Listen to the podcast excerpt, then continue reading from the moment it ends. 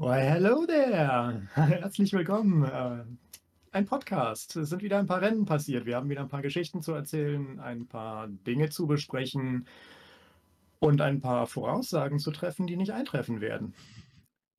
Mit mir, wie immer, Alessandro, Hi. Daniel Hi ho. und der Rob. Hi. Und ich, mein Name ist ein Geheimnis. So, wir reden natürlich über die. Ich habe meine Notizen in den Hintergrund geklickt, eine Sekunde.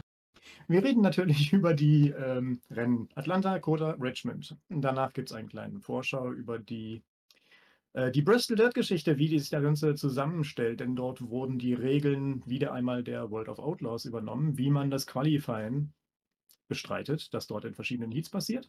Und danach gibt es natürlich dann die Links- und Rechtsabbieger und die Vorschau und also Sachen. Vielleicht gibt es noch ein paar News zwischendurch, die wir kurz besprechen können. Wir warten dann auch auf etwas. Aber das wird sich im Laufe der, des Podcastes zeigen. So, jetzt muss ich die Sachen. Technik ist ziemlich Herausforderung für mich manchmal. Also, ich würde sagen, wir fangen direkt mal an mit Atlanta. Wir haben genug Themen für einen vollen Abend. Und Alessandro. Ja, hi, äh, danke. Ähm, ja, Atlanta.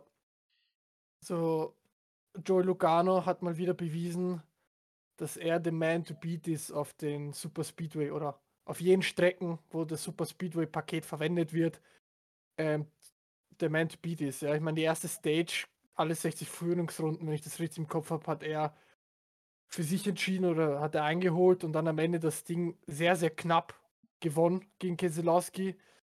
Gut, wenn man 140 von 240 Führungsrunden führt, dann darf man auch sagen, dass er verdient gewonnen hat am Ende.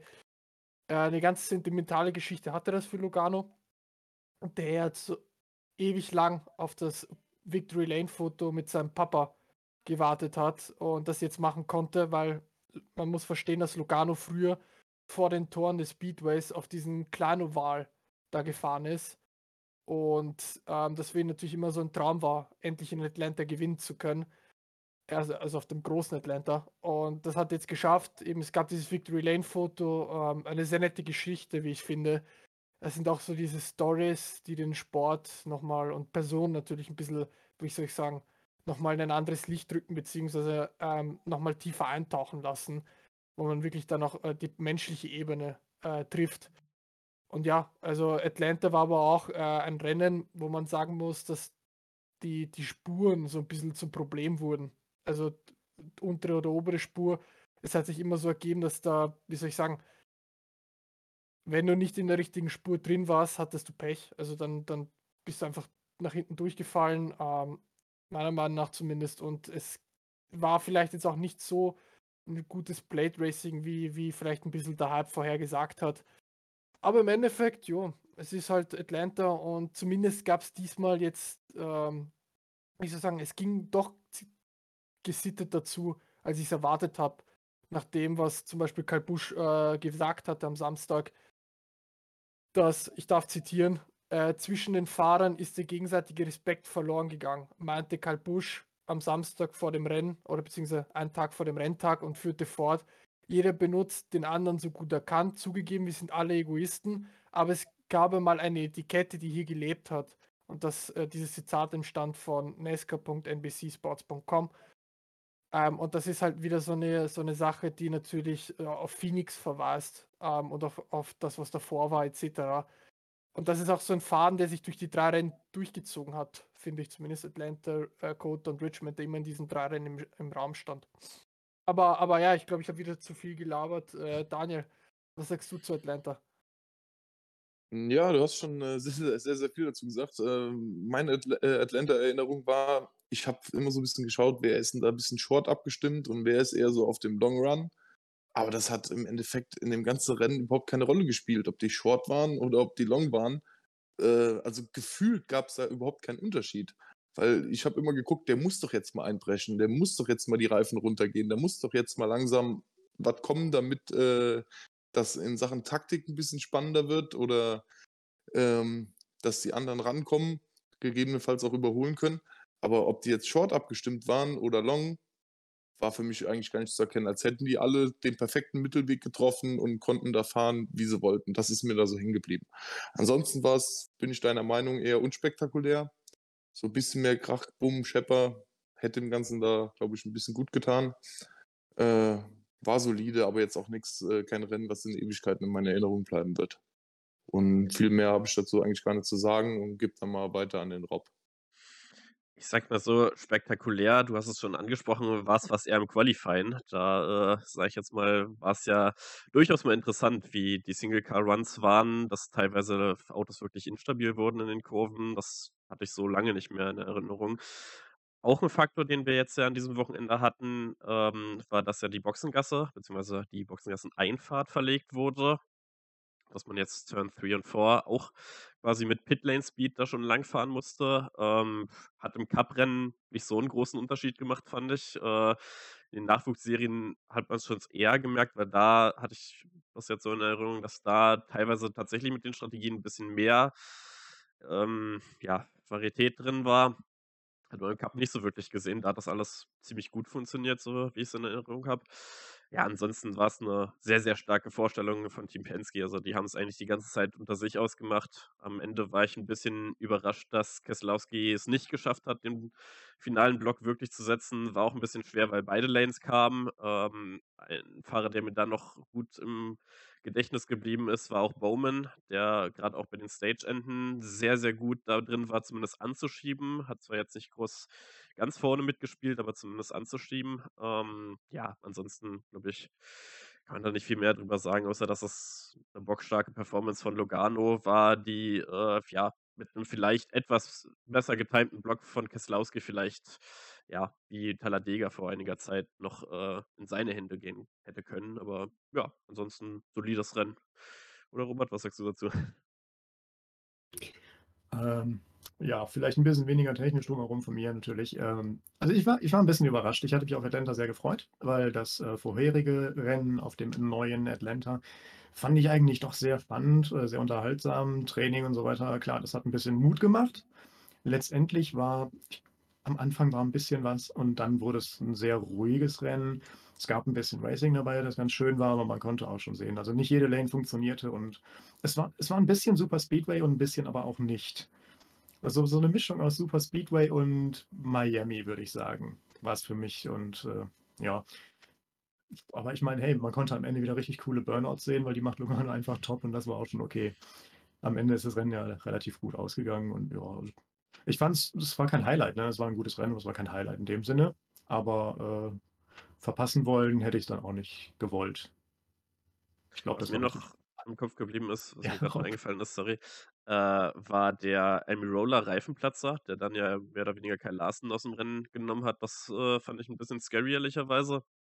Dass ihm da einfach der Reifen wegfetzt, äh, weil sie ja ein bisschen länger draußen geblieben sind als der Rest. Ähm, ja, wo dann Kyle Larsen exakt gar nichts machen konnte. Aber ja, sowas sollte natürlich auf so einen Style von Speedway erst recht nicht passieren. Aber ja, zum Glück läuft das ja in dieser Saison eigentlich ein bisschen besser mit den Reifenschäden, dass wir sowas nicht so häufig sehen, aber das fand ich ungewöhnlich, so auch wie das wie das vonstatten gegangen ist. Wobei ich äh, die, die Frage in den Raum werfen will gleich mal. Ähm, ist Atlanta vielleicht zu schmal ausgefallen in Sachen Streckenbreite und das äh, gar nicht möglich ist, so wie in Talladega oder Daytona wirklich drei Spuren aufzumachen oder wirklich jemanden in, in die Mitte zu zwingen und verhungern zu lassen in der Mitte oder in der oberen oder unteren Spur, whatever, muss, hat vielleicht der Atlanta Motor Speedway auch ein Konfigurationsproblem in Sachen Streckenbreite. Daniel. Nee, das sehe ich nicht so. Das Alleinstellungsmerkmal, was sie da geschaffen haben, finde ich schon eigentlich ziemlich gut gemacht, was sie da hinbekommen haben. Äh, dass auch äh, auf Talladega oder auf Daytona ein Rennen mal relativ mittelmäßig ausfallen kann, ist vollkommen klar. Das ist nicht immer ein Highlight-Rennen.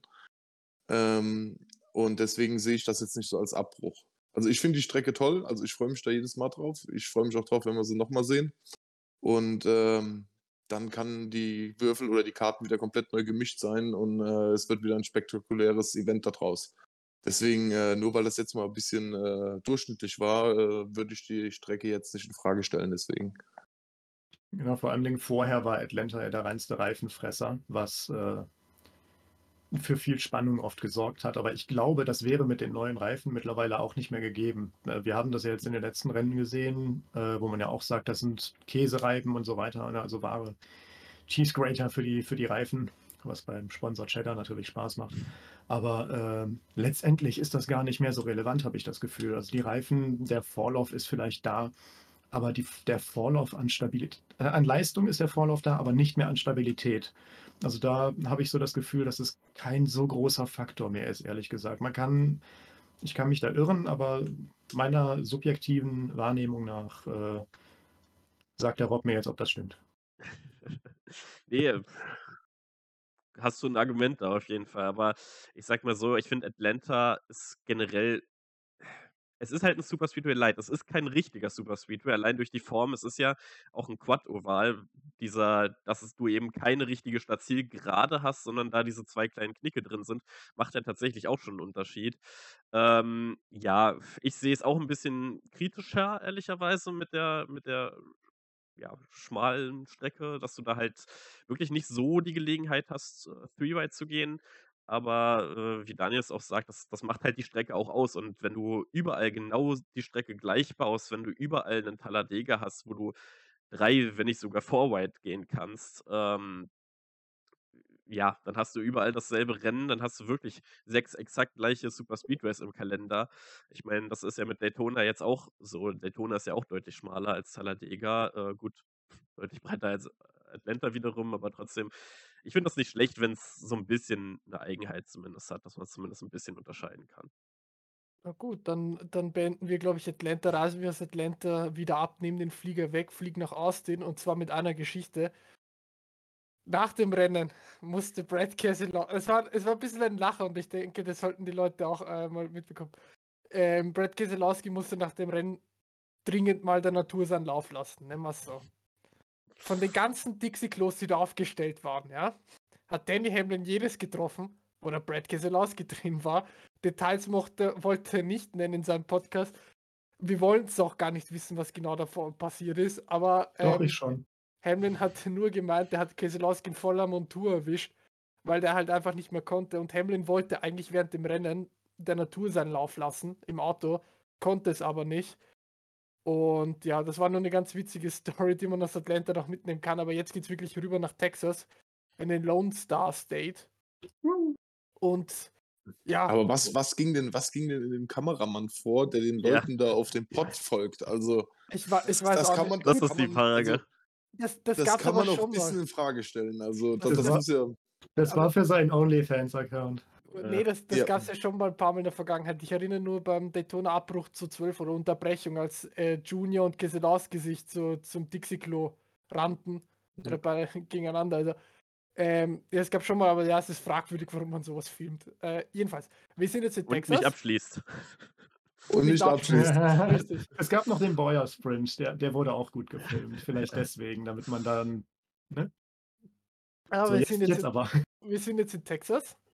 Und in Texas heißt es auf der Formel 1-Strecke von Austin, designt ja von dem deutschen Hermann Tilke, Rundkursrennen. Das erste Rundkursrennen im Jahr mit dem neuen Short Track Road Course Package. Ähm, kurz und knapp, das Paket, finde ich, hat sehr gut funktioniert. Ähm, ich finde, es gab, lassen wir mal das Ende weg, sehr gutes Racing. Ähm, es war wirklich ein Racing, was Spaß gemacht hat. Es war nicht irgendeine so öde Truppe, sondern es war wirklich ein Racing, wo du gemerkt hast, okay, der kann's und der verdient es auch da zu sein, wo er ist. Ähm, er hat die Fähigkeiten, das Team hat ein gutes Setup, der Fahrer ist guter Roadcourse-Fahrer. Was ich aber auch während dem Rennen gemerkt habe, ist, die jetzige Fahrergeneration, die da ist, ist eine Generation, die, glaube ich, so gut vorbereitet ist wie noch nie zuvor. Also, man, man, man zum Beispiel Tyler Reddick, ja, der kann die Rundkurse, der kann Shorttracks, der kann Super Speed, der kann irgendwie alles. Ein Elliott kann alles. Ein Bowman kann alles irgendwie. Äh, Larsen kann alles und so weiter und so fort. Früher war das, oder noch vor ein paar Jahren war das ja wirklich so, wo du gesagt hast, okay, es gibt jetzt wirklich die Roadcourse-Ringer, aber die auf den anderen Strecken jetzt nicht so gut waren. Ich nenne da jetzt leider auch ein bisschen einen, einen Allmediger, der wirklich das noch so erfüllt in meinen Augen. Gut, mag jetzt äh, dran hängen, vielleicht, dass das Collect-Material jetzt kein Top-Material ist, aber auf Rundkursen ist er immer sehr, sehr stark. Aber auf anderen Strecken ist er dann im Cup zumindest nicht da, wo er im Rotkurs ist, nennen wir es so, um sanft auszudrücken.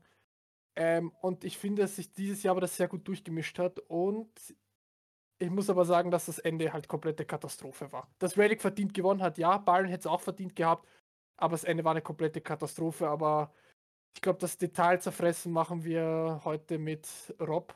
Der darf hier mal seinen Eindruck zum, zum Rennen und zum Finale geben, weil für mich war das unterste Schublade. Ja, ich, ich sehe es generell ziemlich ähnlich. Ich sag mal, das hat man ja generell bei vielen der auch gerade Gaststartern gehört. Da haben wir ja einen netten Beitrag, beziehungsweise Rant auf der Seite auch äh, zu manchen Aussagen, die da getroffen wurden. Ähm, aber ähm, ja, allgemein würde ich sagen, sind wir in den letzten drei Wochen, also das zieht sich so durch den ganzen Podcast heute durch, so ein bisschen in den, ja weiß ich nicht, äh, in den Wochen, wo einzelne Fahrer oder Teams sehr, sehr stark dominiert hatten. Also wir hatten Team Penske mit gerade Lugano, die halt in Atlanta sehr, sehr stark waren. Wir hatten Reddick, der super stark auf Kota war. Also ähm, muss man einfach, ja, neidlos anerkennen. Drei Restarts, pure, pure Hektik da hinten, pures Chaos, wirklich. Ich meine, da sind die Leute gedivebombt, die Emotionen sind bei sehr, sehr vielen Fahrern hochgekocht, äh, teilweise auch noch in der In-Lab bzw. in der Boxengasse, reden wir vielleicht später noch drüber. Mhm. Definitiv reden wir drüber. Und ähm, ja, also ich sag mal, dass Reddick da so cool bleibt und der hat auch nach den S's immer, die, also nach dem ersten Sektor, direkt, ja, drei, vier Wagenlängen pro Restart wieder weg. Also ähm, hat er nichts anbrennen lassen. Genauso wie ein anderes Team, kommen wir dann später drauf zu sprechen. Dann beim letzten Rennen in Richmond, das war ja auch eine ziemlich klare Geschichte eigentlich. Ähm, Nee, ansonsten, ja, positiv hervorheben möchte ich an der Stelle, dass es, glaube ich, eine ziemlich gute Idee ist, dass man auf den Roadcourses die Cautions, also die Stage Breaks, äh, rausnimmt. Ich meine, wir sind immer noch bei der NASCAR, wir haben so schon genug Cautions. Teilweise war es ja auch so wirklich wild genug. Äh, Gerade das Ende des Rennens hat sich auch einfach ewig gezogen. Das war ein bisschen, bisschen zu viel des Guten, gerade was da in Turn 1 immer passiert ist. Ähm, ja, aber ich meine, gut, man kann es natürlich jetzt auch nicht irgendwie, was ja viele an dem Wochenende logischerweise gemacht haben, mit der Formel 1 vergleichen. Das sind erstmal doppelt so viele Autos. Äh, es gibt keine Track Limits, das heißt, die Strecke wird von links bis rechts wirklich ausgenutzt. Ähm, oder bis zum Kiesbett ausgenutzt, teilweise sogar noch übers Kiesbett ausgenutzt. Äh, was ja gerade auch in Turn 1, so der erste Turn an sich war ja teilweise gar nicht das Problem. Teilweise war ja eher das Problem, sich zurückfädeln, weil nach dieser langen Auslaufzone ja dann eine relativ schmale Sektion kommt, wo du dich auch relativ weit links positionieren musst, weil dann ja dieser kleine Rechtsknick kommt, bevor dann wieder die nächste Linkskurve in den SS kommt. Ja, ist halt nicht so ganz optimal. Fazit, die Strecke macht mir unfassbar viel Spaß mit den Nesca-Autos. Ich weiß, ich glaube, wir haben ja einige, die da wahrscheinlich noch äh, darauf reagieren wollen. Aber auch gerade diese Stadionsektion im, im letzten Sektor finde ich, find ich wirklich cool. Das wurde ja auch im Broadcast gesagt, dass du teilweise dich halt wirklich daneben bremsen kannst. Äh, wenn du es drauf anlegst, nutzt du halt die Tür und schickst den anderen ein bisschen weit. Ähm, ja, also ich fand es eigentlich ein ganz cooles Rennen und Reddick hat verdient gewonnen, was ja das Positive ist bei dem äh, Restart-Chaos da. Aber ich sag mal so, ich glaube, äh, er hat eine Kolumne drüber geschrieben. Äh, Robert, reagier mit du mal darauf und schilder uns doch mal deinen Eindruck vom Rennen. Hä? naja, ähm, du fandest ja nicht alles so cool. Also ich, ich vorneweg, ich, ich, ich mag keine Roadkurse. Das ist, glaube ich, allgemein bekannt. Ich sage es bei jeder Gelegenheit. Ähm, ich fand es für ein, ich fand's trotzdem eigentlich ein unterhaltsames Rennen. Ich fand es ein schönes Rennen. Was mich halt am Ende aufgeregt hat, war diese Kritik daran. Weil meines Erachtens nach wurde dabei vollkommen vergessen, dass es ein fucking Nesca-Rennen äh, war. Ne? Die Nesca fahren mit dicken, schweren Autos schnell im Oval und profitieren davon, dass sie wie eine Kugel quasi äh, im Momentum immer rumdödeln. So, wenn du die jetzt auf einen Rundkurs steckst, dann ist das halt ein vorprogrammiertes Fiasko, sage ich jetzt mal. Das wird durch Skills ausgeglichen, klar. Aber letztendlich sind das Autos, die nach Ellbogenmanier sich dann da durchschieben. Und das ist halt genau das, was auch passiert ist. Und das ist auch genau das, was ich zumindest erwartet habe und was für mich dann den Charme davon ausmacht. Ich glaube, wir hatten das auf Twitter kurz, da hatte ich äh, mit Daniel ein bisschen hin und her unter dem äh, Post geschrieben. Es ist halt, es ist halt ein Ausflug. Äh, ich weiß gar nicht, ob es mit Daniel war, egal. Es ist halt ein Ausflug auf so eine nicht passende Strecke sozusagen. So, und da muss man nicht am Ende sagen, ja, das war total chaotisch, ja, das war Beaten Bang und was weiß ich was. Ja, genau, das war es nämlich auch. Das ist aber auch das, was zu erwarten war. Die Kritik kann man legitim anbringen, dass es kein gutes Rennen war am Ende, wenn man davon ausgeht, dass das Rundkursfahrer sind und davon ausgeht, dass das ein fester Bestandteil der NASCAR ist. Ist es aber nicht, in meinen Augen. Es wird jetzt immer mehr Rundkurse geben momentan. Äh, das wird, liegt auch mit dem neuen Auto zusammen. Ich verabscheue diese Entwicklung von ganzem Herzen. Aber wie gesagt, aus meiner Sicht heraus war es ein NASCAR-Rennen und das war okay. Das hat Spaß gemacht. Tyler Reddick, absolut Top-Fahrer da, super gelaufen. Byron, super gelaufen. Ähm, Suarez, fuck, schade. Ist eine Zeit lang gut gelaufen. Aber ich meine, auch selbst die Gastfahrer hatten ja äh, zwischenzeitlich ja doch definitiv ihren Spaß. So ist es ja nicht. Ne? Wie gesagt, meine Meinung dazu. Und äh, schönen guten Abend an den Chat. Daniel? Ja. Wäre das Rennen unter Gelb zu Ende gegangen, wäre es auch wieder nicht richtig gewesen. Also, ist, ich finde die, die, die Diskussion da mühselig.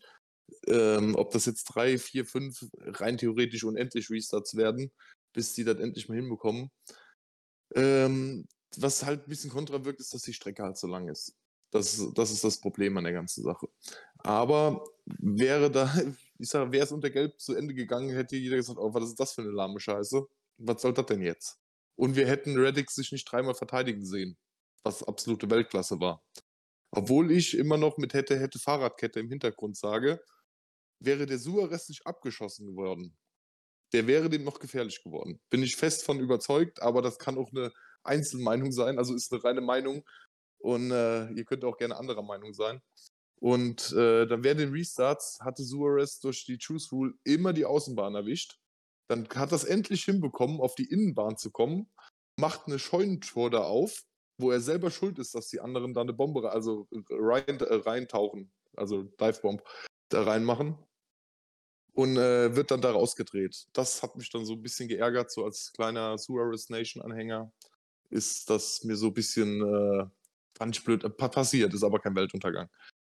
Ja, von den anderen zwei vorneweg hätten es beide verdient gehabt. Und ähm, ich fand es in allem im allem das Ende jetzt gar nicht so schlimm. Also ich, ich war im Endeffekt darauf vorbereitet, dass es genauso kommt. Fand das jetzt nicht so sonderlich überraschend.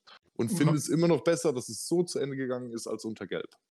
Da würde ich nur ganz kurz reinwerfen. Es gab ja auch ein bisschen Gescherze zwischen äh, äh, Beuerbusch und äh, Dings im, im, im Booth oben. Ne? äh, noch eine Overtime, noch eine Overtime. Dann kam ja auch die Frage, since when are we doing uh, more than two overtimes? Hm. Und ähm, die Antwort war, since we don't want end races under yellow. Und das fand ich äh, sehr nachvollziehbar. Also wie Daniel schon sagte, wenn es unter Gelb, dann gäbe es den nächsten Shitstorm, weil dann wäre ja noch das passiert oder wäre noch das passiert. Das war die richtige Entscheidung. Es hätte auch fünf Overtimes geben können. Ich meine, meine Güte, das, das ist zu erwarten da. Und es ist auch gut so dass das Rennen als ein Rennen zu Ende geht und nicht als ein pausiertes Rennen, das dann beendet wird. Das ist doch Bullshit. Wer will das sehen? Ja, und ich bin, äh, wie gesagt, voll bei dir. Also ich gucke mir auch lieber äh, ein langweiliges Kansas-Rennen an, als statt diese Rundkurse da. Also mit so Nummer und Watkins Glen war mein Bedarf voll gedeckt. Dass das jetzt mittlerweile sechs sind, das ist mir auch ein bisschen zu viel. Das nur ja. noch so nebenbei. Alles ja, andere will noch. Wobei man ähm, vielleicht auch erwähnen muss bei den Overtimes, es war, wie soll ich sagen, es ist ja nicht aus meiner Sicht weniger der Fakt, dass es drei Overtimes gab. Erst Green White Checkered gab es ja auch früher mit maximal drei Anläufen Overtime, heute ist halt endlos theoretisch. Das Problem war einfach diese Respektfrage, die im Raum stand. Dieses, äh, wohin entwickelt sich NASCAR, ähm, wohin entwickelt sich der Sport, wohin entwickelt sich die Fahrer miteinander. Weil du hattest klar äh, hier und da biegen und brechen und, und mal Berührung und, und das alles gehört dazu zu NASCAR. Das ist NASCAR, ja. Aber die, die Quintessenz ist, es soll doch trotzdem sportlich zugehen. Und das, was das, den Eindruck, den ich leider hatte in Kota, war, dass bei der Overtime ähm, Last Man Standing galt, so teilweise. Also ähm, da wurde gar nicht drüber nachgedacht, hey, es sind zwei, zwei Runden. Also es gibt ja der, äh, die White Lab und dann, also beziehungsweise die Green Flag, dann kommt die äh, White Flag und dann ist die nächste Flagge, die beendet. Ähm, sondern es war, okay, wenn ich in Turn 1 jetzt nicht zwei Positionen gut mache, ist mein Rennen weg. Was halt nicht stimmt so. Ähm, sondern Kota ist lang. Kota bietet sehr viele Möglichkeiten. Also muss man Tilke ähm, echt guten Slope ausstellen dafür, dass er eine Strecke designt hat, die zumindest im Nesca funktioniert. Ähm, und das war halt wirklich so ein Punkt, wo ich dachte, okay, Jungs, kommt, reißt euch zusammen, fahrt durch die erste Kurve und dann regelt es danach. Ist halt leider nicht passiert. Eben diese Suarez-Geschichte, wo irgendwie keiner dafür was konnte, ähm, die aber dann zum kompletten Fiasko später wurde. Darüber reden wir noch. Ähm, aber ja, Tyler Reddick, wirklich, wirklich, wie gesagt, kann ich mich nur wiederholen, äh, sehr gut. Vor allem sehr abgebrüht, sehr eiskalt. Äh, ihm hat es irgendwie scheinbar nicht gestört. Man muss aber vorwegnehmen, dass vor den Cautions, es waren irgendwie fünf am Ende, in den letzten 15 Runden kamen ja fünf Cautions, sowas ähm, dass es wahrscheinlich zum Spritkrimi geworden wäre, weil was, was wir gehört haben ist, ähm, dass das Reddick scheinbar eine Runde zu kurz war. Byron hatte auch irgendwie Spritprobleme. Bei Suarez war man aber schon mal genau im Fenster. Also es wäre nochmal zum guten Spritkrimi geworden. Ist halt leider nicht so gekommen. Es wurde zum Overtime-Show, die dann halt daran geendet ist, dass Freddy Kraft, äh, der Spotter von Baba Wallace, im Door Pumper Clear Podcast gemeint hat, auf die Frage, was kann man tun, um solche Overtime-Show zu verhindern? Meinte Freddy Kraft, und ich darf auf Deutsch zitieren, kein Green-White Checkered, also Overtime meinte er in dem Sinne.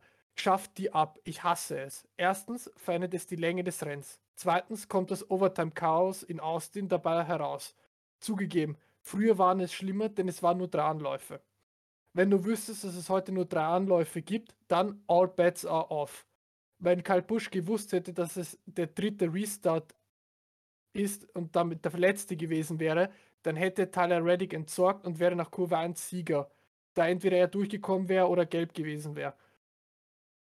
So, und das war wirklich eine Aussage, wo ich dachte, hm, der Kraft hat schon recht irgendwo. Weil im Prinzip ist es reicht, wieso reicht es nicht, wenn man einmal Overtime gibt und dann ist vorbei einfach auf dem Roadcourse. So, man sagt eine Overtime, okay, wir machen eine Overtime, verlängern die vielleicht auf Rundkurs so fünf Runden, machen eine Overtime, die nächste Flagge beendet und dann ist fertig. So, das reicht doch. Und auch was ich immer störend fand, tatsächlich war die, die Gelbphasen äh, in dem Sinne, also nicht die Stage unterbrechen, das war gut, dass die nicht gekommen sind, aber was mich gestört hat, ist, dass bei einer Gelbphase immer der ganze Kurs abgefahren wurde. So, und das dauert halt viel zu lange in meinen Augen, weil Kota ist dann doch lang. Und Road America letztes Jahr war komplett schlimm, ja, da braucht man gar nicht drüber reden. Aber Kota hat viele Möglichkeiten und meiner Meinung nach wäre es eine Möglichkeit gewesen, das habe ich auch in meiner kleinen Kommentarkolumne da geschrieben, dass man die in den SS gibt es eine Abbiegung nach links, um den Short Track zu wählen quasi, dass man da das Tor einfach provisorisch aufmacht, die Leute durch, Autos durchlässt und so die Runden abspult und dann einfach für die Choose Rule einfach jemanden auf Stadtziel hinstellt oder ein Hütchen aufstellt, provisorisch und sagt, okay, hier links, rechts einordnen und dann nimmt man das Hütchen wieder weg und gut ist und dann hat man zwei Short-Track-Runden in der Zeit von einer großen geschafft. Aber ja, das ist nur meine Meinung dazu. Ähm, ich denke mal, dass, dass wir auch, glaube ich, irgendwie, ja, ich glaube, wir sollten das noch drüber ein bisschen kommentieren, oder Jungs? Oder was, oder sollten wir direkt zu Suarez weiter? Na, ich kann ja noch, also das mit der, mit dem, mit den, mit der Länge der Yellow Flex oder Fullkurs Yellow auf den Rundkursen ist tatsächlich total schrecklich. Deswegen war ich ganz froh, dass sie die Stage-Dinger, äh, Stage-Pausen abgeschafft haben. Aber mit den, Restart, mit den Overtimes und Restarts, ich, ich würde nicht hingehen und sagen ein und dann länger und so weiter. Ich meine, letztendlich die Shootouts am Ende sind geil. Da, da passiert meistens auch viel Action, was im Rennen, selbst wenn es im Rennen fehlt. Und die sind ein Highlight, definitiv. Und die sollten auch auf jeden Fall drin bleiben, meiner Meinung nach. Klar ist das in Rundkursen wieder eine andere Geschichte, aber das liegt halt, wie gesagt, daran, dass Rundkurse eine ganz andere Kategorie sind einfach. Und da passieren andere Dinge. Was ich noch dazu sagen würde, also das Problem ist gerade, wenn du sagst eine Overtime, also dann würde ich eher sagen, macht überhaupt keine Overtime auf den Rundkursen, weil dann hast du genau dasselbe wie mit drei Overtimes, dass jeder weiß, okay, jetzt oder nie, so, dann, dann scheppert es erst richtig. Aber ich würde das so lassen, wie es ist. Ich würde eine ganz andere Sache wieder ändern. Und zwar, dass man sich da vielleicht wirklich so ein bisschen mehr an Europa orientiert und zwar endlich mal äh, die Full Course Yellows als Standardgelb abschaffen, weil wenn dann Roger Stain in der Auslaufzone von Kurve 1 steht und extra wartet, bis die Full Course Yellow da ist, um zwei Overtimes später wieder ganz vorne mit dabei zu sein, ist das einfach ein bisschen nervig.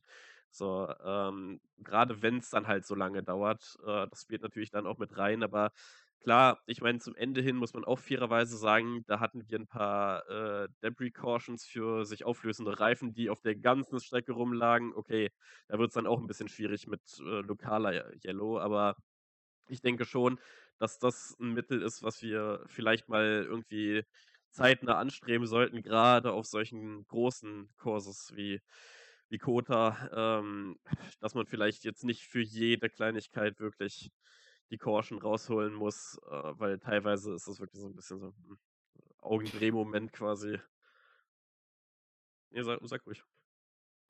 Vor allen Dingen, man muss ja auch noch eins mit reinfügen, ne? Wir wir nehmen das ein bisschen anders wahr. Einfach aus dem Grund heraus, dass bei uns die Overtimes nach 12 anfangen, wenn die Leute montags raus müssen, ne? In Amerika, die gucken das Rennen von mittags bis abends. Das ist ganz anderes, ne? Also, wenn's da halt 'ne halbe Stunde länger dauert, dann esse ich halt 'ne halbe Stunde später zu Abend. Das ist egal. Also, wir haben da 'ne 'ne leicht, ähm, andere Sicht drauf, allein aus der Notwendigkeit heraus, dass wir dann meistens schon ziemlich im Arsch sind. Ja, und die ganzen Werbetreibenden, die wollen ja auch ihr Zeug unterbringen. das Wo kann man denn sonst so schön lange Werbung zeigen, als wie auf 'nem Rundkursgelb? Ja, Obwohl das noch eine Sache auch interessant war, weil auch viele der Gaststarter gesagt haben, dass sie arg zu kämpfen hatten, grad mit der Hitze der Autos. Ich sage mal, wenn du natürlich lange Gelbphasen hast, kannst du da vielleicht auch 'n bisschen mehr noch mal 'n bisschen runterkühlen, äh, zumindest bevor es dann wieder losgeht. Aber das fand ich auch ziemlich interessant, dass da der ein oder andere gesagt hat, dass sie teilweise schon echt zu kämpfen hatten. Ähm, und, Die sitzen ähm ja auch sonst in offenen Autos. Ja gut, Jordan Ja. Taylor vielleicht nicht, also der sitzt aber gut, der sitzt im klimatisierten Auto, soweit ich weiß. Ja. Ähm, aber aber trotzdem, ja, das ist das ist dann wirklich das stimmt schon, das ist natürlich 'n Punkt. Ähm, aber bleiben wir gleich bei den Gaststartern, finde ich. Äh, wir hatten hier Jordan Taylor, dreifacher IMSA-Meister, ja, der kann Auto fahren. Jenson Button, Formel-1-Weltmeister von 2009, der kann auch Auto fahren. Und mein Motorsport-Idol Kimi Räikkönen, der kann auch Auto fahren, ähm, wie wir herausgefunden haben. Die waren alle 3, wie soll ich sagen also Jordan Taylor hat sie im Qualifying klar überstochen. Also, äh, wie soll ich sagen, outranked, ja, Platz 4 aus'm Nix. Sehr stark. Im Rennen ist aber Taylor untergegangen, muss man zugeben. Also da da kam nicht die Leistung, die im Qualifying war. Ähm, Räikkönen ist im Rennen untergegangen. Klar, diese Overtime am Ende, wo er dann Vierter war, ist halt aber nach hinten durchgereicht worden, ja. Äh, und Jenson Button, der hat auch im Rennen geri nicht wirklich was gerissen. Also, die sind wirklich die 3 sind gefahren, sie waren dabei, aber sie waren halt nicht auf gut, verständlich auch, ja. Waren sie nicht auf'm Level der der Cup-Jungs, weil sie's halt einfach nicht kennen. Sie kennen das nicht, wie man äh, wie man 'n Cup-Auto über 'ne Rundstrecke prügelt. Aber dennoch, es war 'ne solide Vorstellung da dran. Also, kann man eigentlich nur gut äh, Bestnote eigentlich ausgeben, weil sie sich haben nix zu Schulden kommen lassen, sie haben keinen Blödsinn veranstaltet. Sie haben das rausgeholt, was ging. Ähm, und die Resonanz der Fans war großartig. Ja, gerne gerne öfter, also gerne. Ich Räikkönen sehe ich sowieso am liebsten in jedem Rennen wieder, aber Button kann auch gerne wiederkommen. Der Taylor, vielleicht auch mal 'n Jan Magnussen, ja, der ewig lang Chevrolet Werksfahrer war im GT-Programm. Der war auch mal 'ne coole Geschichte. Ähm, Shane van Gisbergen würde ich mir wünschen, äh, wenn da kommt, der Gysi. Äh, Scott McLaughlin wäre auch 'ne coole Geschichte, der kann's nämlich auch ganz gut. Also, es gibt viele Fahrer auf der Welt, die wo ich mich freuen würde, dass die kommen, aber generell immer gern. Gaststarter gern willkommen, finde ich. Sagte Taylor fand nicht: „In den in den 4 Stunden Rennen habe ich mehr Autos berührt als in meiner ganzen Ja. Karriere vorher?“ Ja, Ja, hat Das er ist meine gesagt. Aussage. Das hat er bei Speed Street gesagt, ja. Also, der hat gesagt, dass der ganze Sonntag verrückt war. Also, dass es also nonstop Action war vor der Green Flag. Und er, ja, wie du gesagt hast, in den 4 Stunden Rennzeit hat er mehr Autos berührt als jemand in seiner ganzen Karriere. Schon wahnsinnig eigentlich. Und der Mann, der ist der fährt IMSA, ja, der hat Daytona gewonnen, der hat ist er gefahren, GT gefahren, ist alles gefahren, was 4 Räder hatte. Und trotzdem ist schon wahnsinnig eigentlich. Speaking of Alleinstellungsmerkmal, würde ich da sagen, oder? Ja. Ja, aber ich fand das grade seine Aussagen interessant, weil ich sage mal, Formel 1 und NASCAR verschiedenster könnte das wirklich nicht sein. Aber die IMSA ist grade mit den jetzigen Cup-Autos gar nicht mehr so unfassbar weit weg, so äh, vom reinen Autotyp. Ich sag mal, es sind super viele Autos auf einer Strecke. Gut, da sind es natürlich unterschiedliche Klassen, aber das einmal dahingestellt. Es gibt auch GT-Only-Rennen. Ähm, es sind Langstreckenrennen, was ja die Nesca per se auch ist, äh, was man immer vergisst, weil es da eben nicht um eine Zeit geht, sondern um eine Rundenanzahl, aber es sind per se Langstreckenrennen. Also da gibt es schon einiges an Parallelen, auch das ganze Format, wie das mit den Cautions gehandhabt wird und so, das ist ziemlich eins zu eins Imsa. Und ähm, wenn man das dann so sieht, ich meine, da wird auch krass gefightet, gerade im GT-Feld und da gibt es auch Berührung, das ist auch ein Vollkontaktsport, aber ja, wenn man das dann so hört, äh, und man sieht es ja auch, ich meine, die Nesca ist einfach nochmal was komplett anderes. Gerade wenn es dann auch auf die Roadcourses geht. Das hast du, das hast du in keiner anderen Serie so. Und ähm, da muss ich eben auch so ein Fahrer, der es an sich relativ gut gewöhnt ist, ähm, daran ja, orientieren ähm, und erstmal schauen, wo er bleibt. Also das Qualifying war super.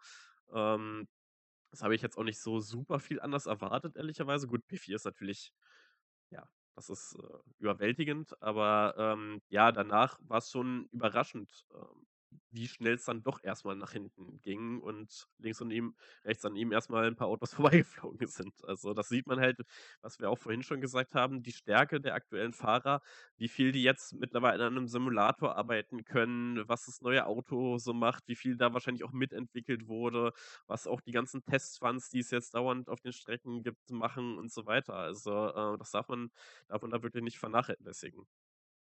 Das es, liegt, es liegt nur daran, dass sie jetzt die, die Displays verpixeln, bestimmt. ja. Gab es denn auch Strafen äh, auf Kota? Ich, in Kota. Ich würde jetzt einfach mal weitergehen gerade. Jo, biegen wir in die Boxengasse ab, weil da hat leider die Action gegeben. Ähm, ich war, also machen wir es mal, äh, wie soll ich sagen, bauen wir das mal auf. Also Dennis Suarez wurde bei einem der Overtime-Restarts getroffen, äh, war natürlich sicherlich, äh, sicherlich angesäuert weil es ihn ein mögliches Top-5-Ergebnis gekostet hat. Wie gesagt, das muss man möglich betiteln, weil, weil er weiß, was drei Kurven weiter hätte passieren können. Ähm, aber es sah sehr gut aus und ja, er war halt angesäuert auf Bowman, auf Chastain. Ähm, wollte sich nicht ganz, ja, wie soll ich sagen, hat nicht den Eindruck erweckt, als würde er verstehen wollen, was genau vor sich gegangen ist oder beziehungsweise sich Bilder anschauen wollen, bevor er da explodiert. Was hat so alles in der, in der Abkühlrunde gemacht auf dem Weg zur Box?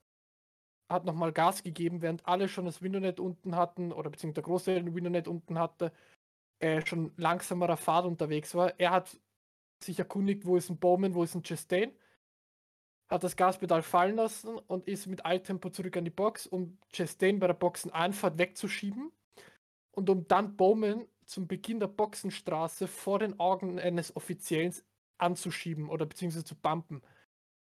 Und ich sag mal ehrlich, dafür, dass Suarez 50.000 Dollar Strafe kassiert hat, ja. Sorry, aber der hätte gesperrt werden müssen fürs nächste Rennen. Weil das geht nicht. Also es ist ein Unterschied, wenn man, wenn man auf der Strecke sich nicht versteht und hin und her schiebt, ja.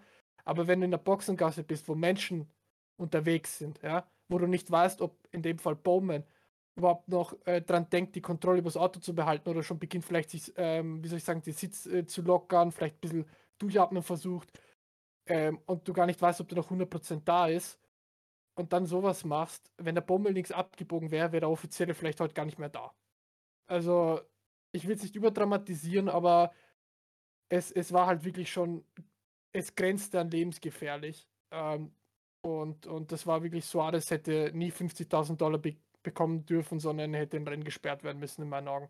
Weil das geht echt nicht. Das ist wirklich unterste Linie. Oder sogar noch drunter. Aber ja, Daniel, glaube ich, will auch was dazu sagen, weil als, als Suarez-Fan. Ja, also das, das Strafmaß ist angemessen. Also ich würde ich sehe es nicht ganz so drastisch. Keine, keine super Nummer, wirft auch kein gutes Bild auf ihn. Ähm, aber ich würde es jetzt auch nicht zu auf, hoch aufhängen. Also, dass, dass er bestraft werden muss, sehe ich ein. Und die Höhe mit 50.000 finde ich auch in Ordnung. Also ist, äh, ist äh, ich sehe es nicht ganz so dramatisch. Vielleicht mit einer Soares-Brille auf. Rob. Äh, ich sehe es ein bisschen anders, ehrlicherweise, weil das ist so ein bisschen wie mit der mit den anderen Strafen, die zurzeit so ausgesprochen werden. Wir haben gleich ja noch einen großen Talking Point, äh, was Richtung Strafen geht. Und Geldstrafen sind halt in dem Business ein Witz. Also 50.000, das ist halt einfach keine Strafe. Also für einen Top-Level-Fahrer, der, ich sag mal, auf jeden Fall gut verdient, was auch immer er genau verdient, aber sicherlich gut. Und ja, ich weiß nicht. Es ist schwierig, da ein Strafmaß irgendwie rauszufinden. Jetzt kann man natürlich sich auch viel angucken. Was gab es für andere Strafen? Wir hatten Ty Gibbs Vorfälle in ja, näherer Vergangenheit äh, in der Boxengasse. Das war allerdings zumindest noch innerhalb des Rennens. Ähm, außerdem war er Wiederholungstäter. Dementsprechend gab es dann Punkte, Punkte und Geldstrafe zuletzt. Die, ja, wo sich eigentlich ja auch die Nesca-Welt relativ einig war, dass die durchaus gerechtfertigt war. Ähm, es ist ein bisschen schwierig. Generell diese absichtliche Rempeln, absichtliche Abschieß-Penalties zurzeit sind halt so ein bisschen, naja, äh, das Strafmaß variiert sehr stark, gerade wenn das dann noch in die Appeals geht. Ähm, Grüße gehen raus an Danny Hamlin an der Stelle. Mal schauen, was dabei rumkommt. Ähm, bei seiner, naja, äh, im Podcast verkündeten Absichtaktion da. Aber ähm, ja, ich sehe es so, dass da hätte man schon irgendwas hätte man machen müssen. Also entweder ein, ein Rennsperre oder irgendwie 20 Punkte weg oder irgendwas. Ich finde 50.000 ist ein bisschen lächerlich dafür eigentlich, weil mich stört es gewaltig, dass es halt nach dem Rennen und auch noch in der Boxengasse war. Das sind zwei Sachen, die äh, ja, ich weiß nicht, finde ich schwierig. Da sind sehr viele Leute unterwegs. Ja, okay, es war dann ein Official, aber das, das kannst du halt trotzdem eigentlich nicht bringen. So. Und ja, es ist schwierig, da die richtigen Worte für zu treffen. Aber ich finde 50.000 reine Geldstrafe, ja, finde ich ein bisschen schwach, ehrlicherweise. Robert, du auch noch? Äh, ja, ja, ich habe nur gerade noch, ich musste Lippen lesen, weil äh, am Ende war es abgebrochen. Ach, sorry. Ähm, kein Ding. Nee, ich, äh, also die 50.000 ist halt eine mehr oder weniger symbolische Strafe irgendwie. Ich meine, wir haben auf Twitter gesehen, er muss sich jetzt seine Nike-Socken selber malen und hat kein Geld mehr. Also hat vielleicht doch ein bisschen getroffen. Und ich würde es auch nicht dramatisch sehen. Der ist da jetzt nicht Road Rage reingefahren und das Feld war noch in langsamer Vorwärtsbewegung. Er hat nichts Richtung Seiten oder sonst was gemacht. Die sind da reingerollt und ach Gottchen, ja, der war sauer. Das war so quasi einer seiner wenigen Shots, wo er was machen konnte und er ist in jedem Start in irgendeine Pocket gekommen, wurde von irgendwo einge, einge äh, in seiner Spur eingeschränkt und alles und hatte null Chance, bis er dann am Ende da irgendwo weggez weggezogen wurde von der Achse. Klar ist man da sauer. Klar macht man was. Klar hat er eine Strafe dafür verdient. Hat er ja gekriegt, aber ich fand es jetzt nicht wild. Ich fand es eher. Äh, ich finde es wild, dass er eine Strafe gekriegt hat, eigentlich, weil es ist Daniel Suarez. So, dem kann man nichts Böses unterstellen eigentlich. Nein, ich finde, es war eine sehr kontrollierte äh, Aktion von ihm eigentlich und deswegen, ich sehe da keine Gefahr. Dass die Strafe kommt, ist vollkommen in Ordnung und so wie sie ausgefallen ist, ist auch okay, meiner Meinung nach. Also halt, ganz dramatische Meinung von mir jetzt. Ich finde halt die Entwicklung problematisch dabei. Wir hatten in der letzten Saison immer mehr Rempler auf der Strecke, absichtliche Abschießaktionen, Natürlich als, ich sag mal, äh, ja, schlechtestes Beispiel die Aktion von Wallace gegen Larsen, für die er ja auch eine ordentliche Strafe bekommen hat. Ähm, und wenn das Ganze jetzt halt auch noch in die Boxengasse rein verlegt wird, wird es halt irgendwann wirklich problematisch.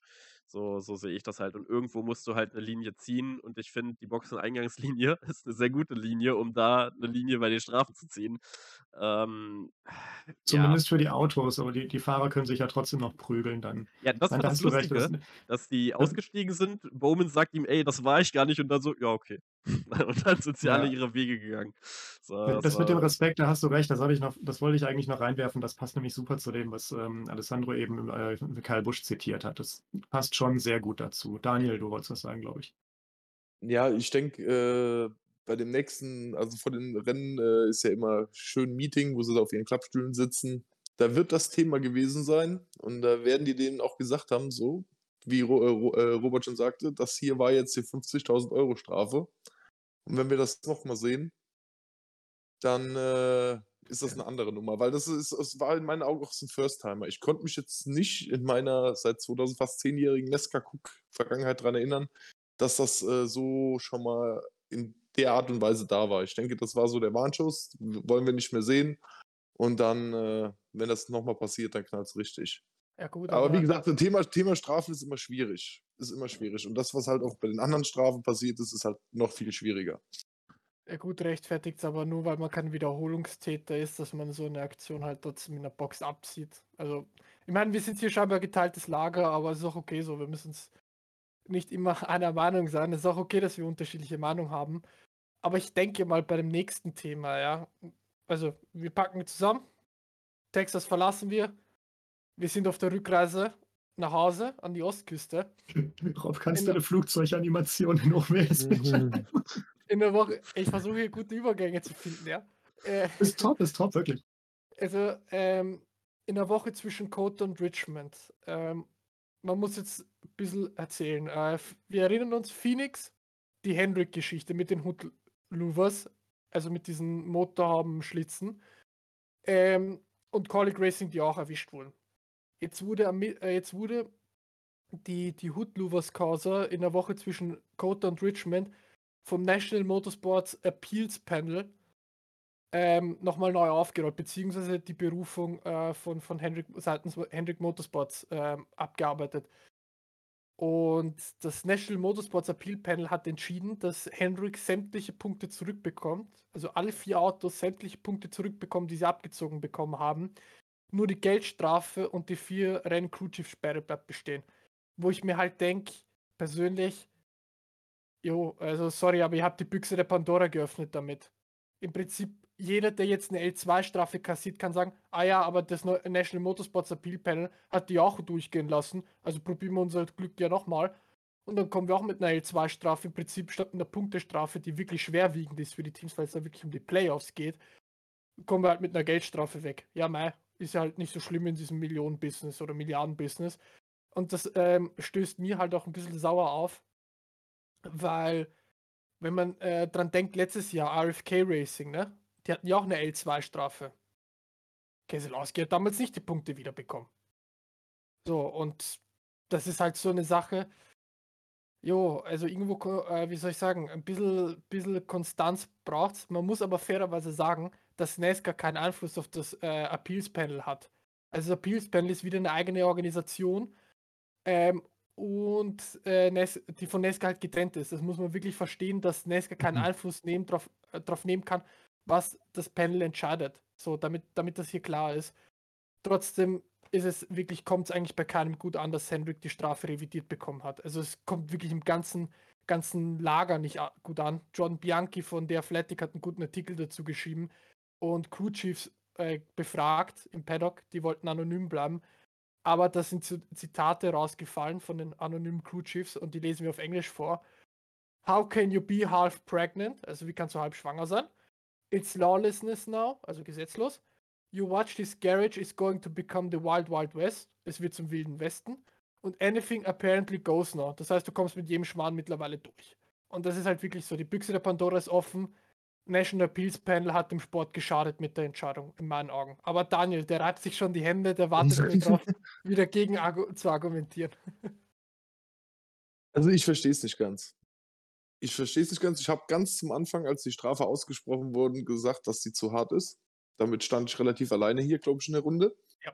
Weil es äh, meiner Meinung nach nicht richtig gefuscht war, sondern eher so, ein, so wirklich in der, im, dunklen Teil von der Grauzone waren sie da unterwegs, sagen wir es mal so. Oder sie hätten es melden sollen, alles mal dahingestellt. Nur, dann geht Nesca hin und dann denen war ja bewusst oder die, die kannten ja die Sachlage. So, und die haben aufgrund dieser Sachlage entschieden, dass sie die jetzt diese Strafe da raushauen. Und ich kann doch nicht so eine Strafe da raushauen, wenn ich mir nicht sicher bin, dass das durchgeht. Wenn das nicht hieb- und stichfest ist und nachher irgendwo der Gerichtshof um die Ecke kommt und mir das Ding wieder aus den Händen schlägt. Weil das ist das jetzt, was jetzt passiert ist. Mich als Fan kotzt das am allermeisten an. Dann sind da Punkte hin, dann sind die Punkte wieder weg. Was stresst mich. So was will ich nicht haben. Ich will eine Entscheidung haben und dann ist das so. Gut. Gericht und Einigungsstelle, alles schön und gut, aber man sollte so Strafen wirklich nur aussprechen, wenn man was Handfestes in der Hand hat und nicht, weil da irgendeiner einen Kunststoffteil einen Knickwinkel ein bisschen rumgedrückt hat. Das ist in meinen Augen nicht Beschiss, sondern das ist äh, äh, im, im, im Graubereich. Einheitsteile sollen nicht verändert werden, ist die Regel, die dahinter steht. Ähm, woher das Ganze halt stammt. Und äh, wie Robert letztes Mal schon erklärt hat, äh, dann werden die Einheitsteile nicht richtig geliefert. Dann muss ich wieder Nesca anrufen, muss Bescheid, äh, Bescheid sagen, hier mein äh, Einheitsteil entspricht nicht euren Vorgaben. Also das finde ich äh, einfach nur störend und unnötig und sollte seitens äh, Nesca da abgestellt werden, dass das äh, so gut wie funktioniert und alle dann auch dieselben Einheitsteile haben. Und äh, wie gesagt, so Strafen wirklich nur raushauen, wenn wirklich einer da gefuddelt hat, ist erwischt worden. Gut, ist es so, aber nicht so halbgarer Kram. Darf Das ist das, was mich daran stört. Darf ich nur ganz kurz ku- zwischengrätschen? Also, das erste ist, Chad Knaus hat sogar zugegeben, dass sie die, diese Hood-Louvers angepasst haben, weil sie die Motorhaube angeblich nicht zubekommen haben. Das andere ist, ich kann mir nicht vorstellen, dass ausgerechnet Hendrick und das eine fall oder nicht passende Hood-Louvers bekommen haben, während alle anderen Chevy-Teams scheinbar doch richtige bekommen haben. Und das ist auch irgendwie so eine Sache, wie ich finde, wo ich Elton Sawyer, dem Senior Vice President äh, of Competition der NASCAR zustimme, der gemeint hat, dass zu keinem Teams, also zu keinem Zeitpunkt den Teams gestattet ist, Einheitsteile ohne die Erlaubnis von NASCAR oder generell Teile ohne Erlaubnis der NASCAR zu verändern, zu manipulieren, anzupassen. Und dass das von Anfang an klar war.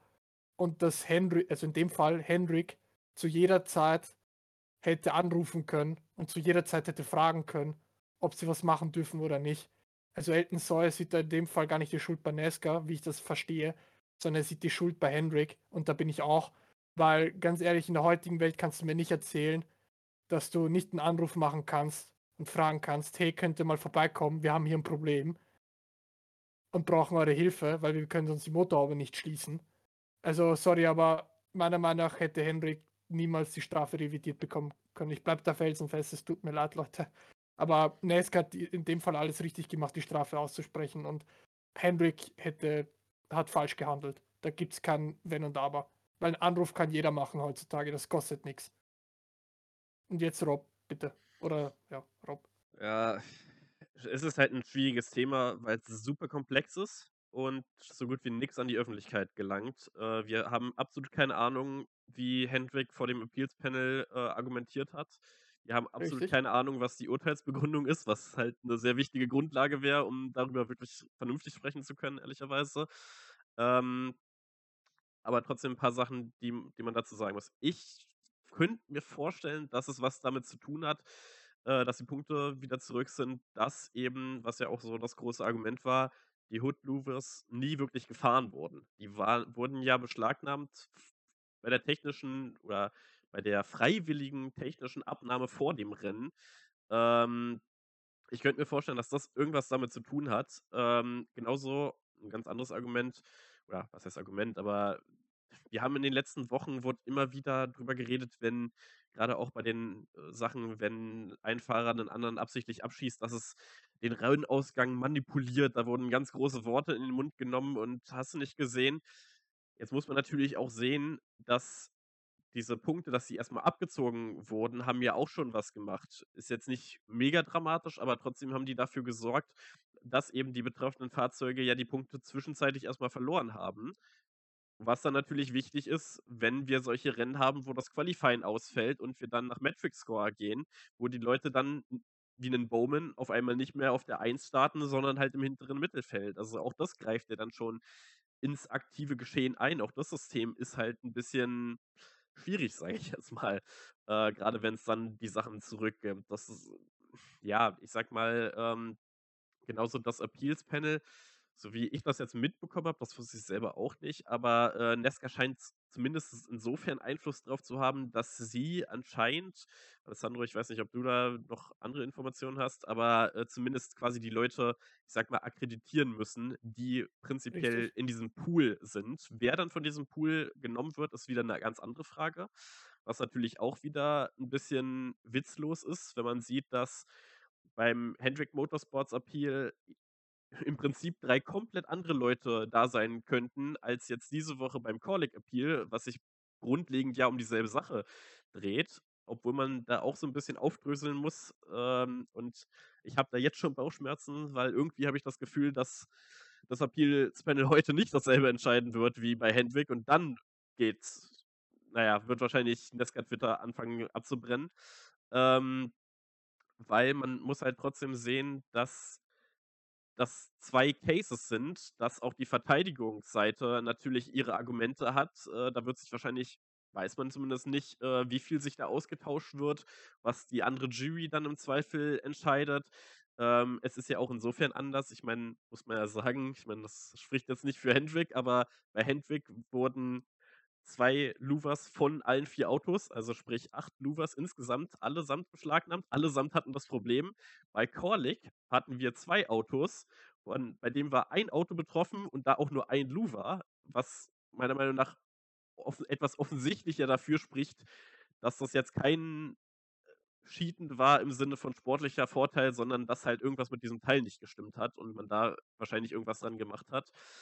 Aber es ist und bleibt eine super schwierige Geschichte und, ähm, ja, wie gesagt, da ohne da die wirklichen Insights zu haben, ist es halt schwierig. Aber, ähm, natürlich wirft das Fragen auf. Wir hatten so gut wie bei jeder großen Strafe aktuellen Appeal. Ich meine, das ist ja schon fast keine Neuigkeit mehr. Aktuell wird eh bei jeder Strafe, die es gibt, appealed. Selbst wenn die Fahrer sagen, wie Danny Hamlin, ich appeal nicht, zwei Tage später, ah, ich appeal dann doch mal.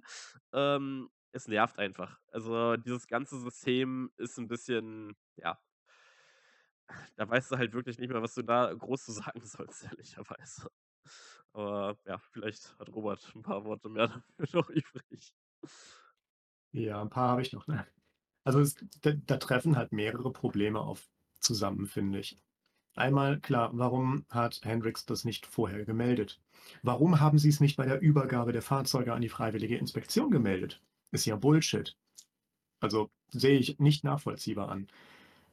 Warum sind die Louvers aufgefallen, wenn sie passten?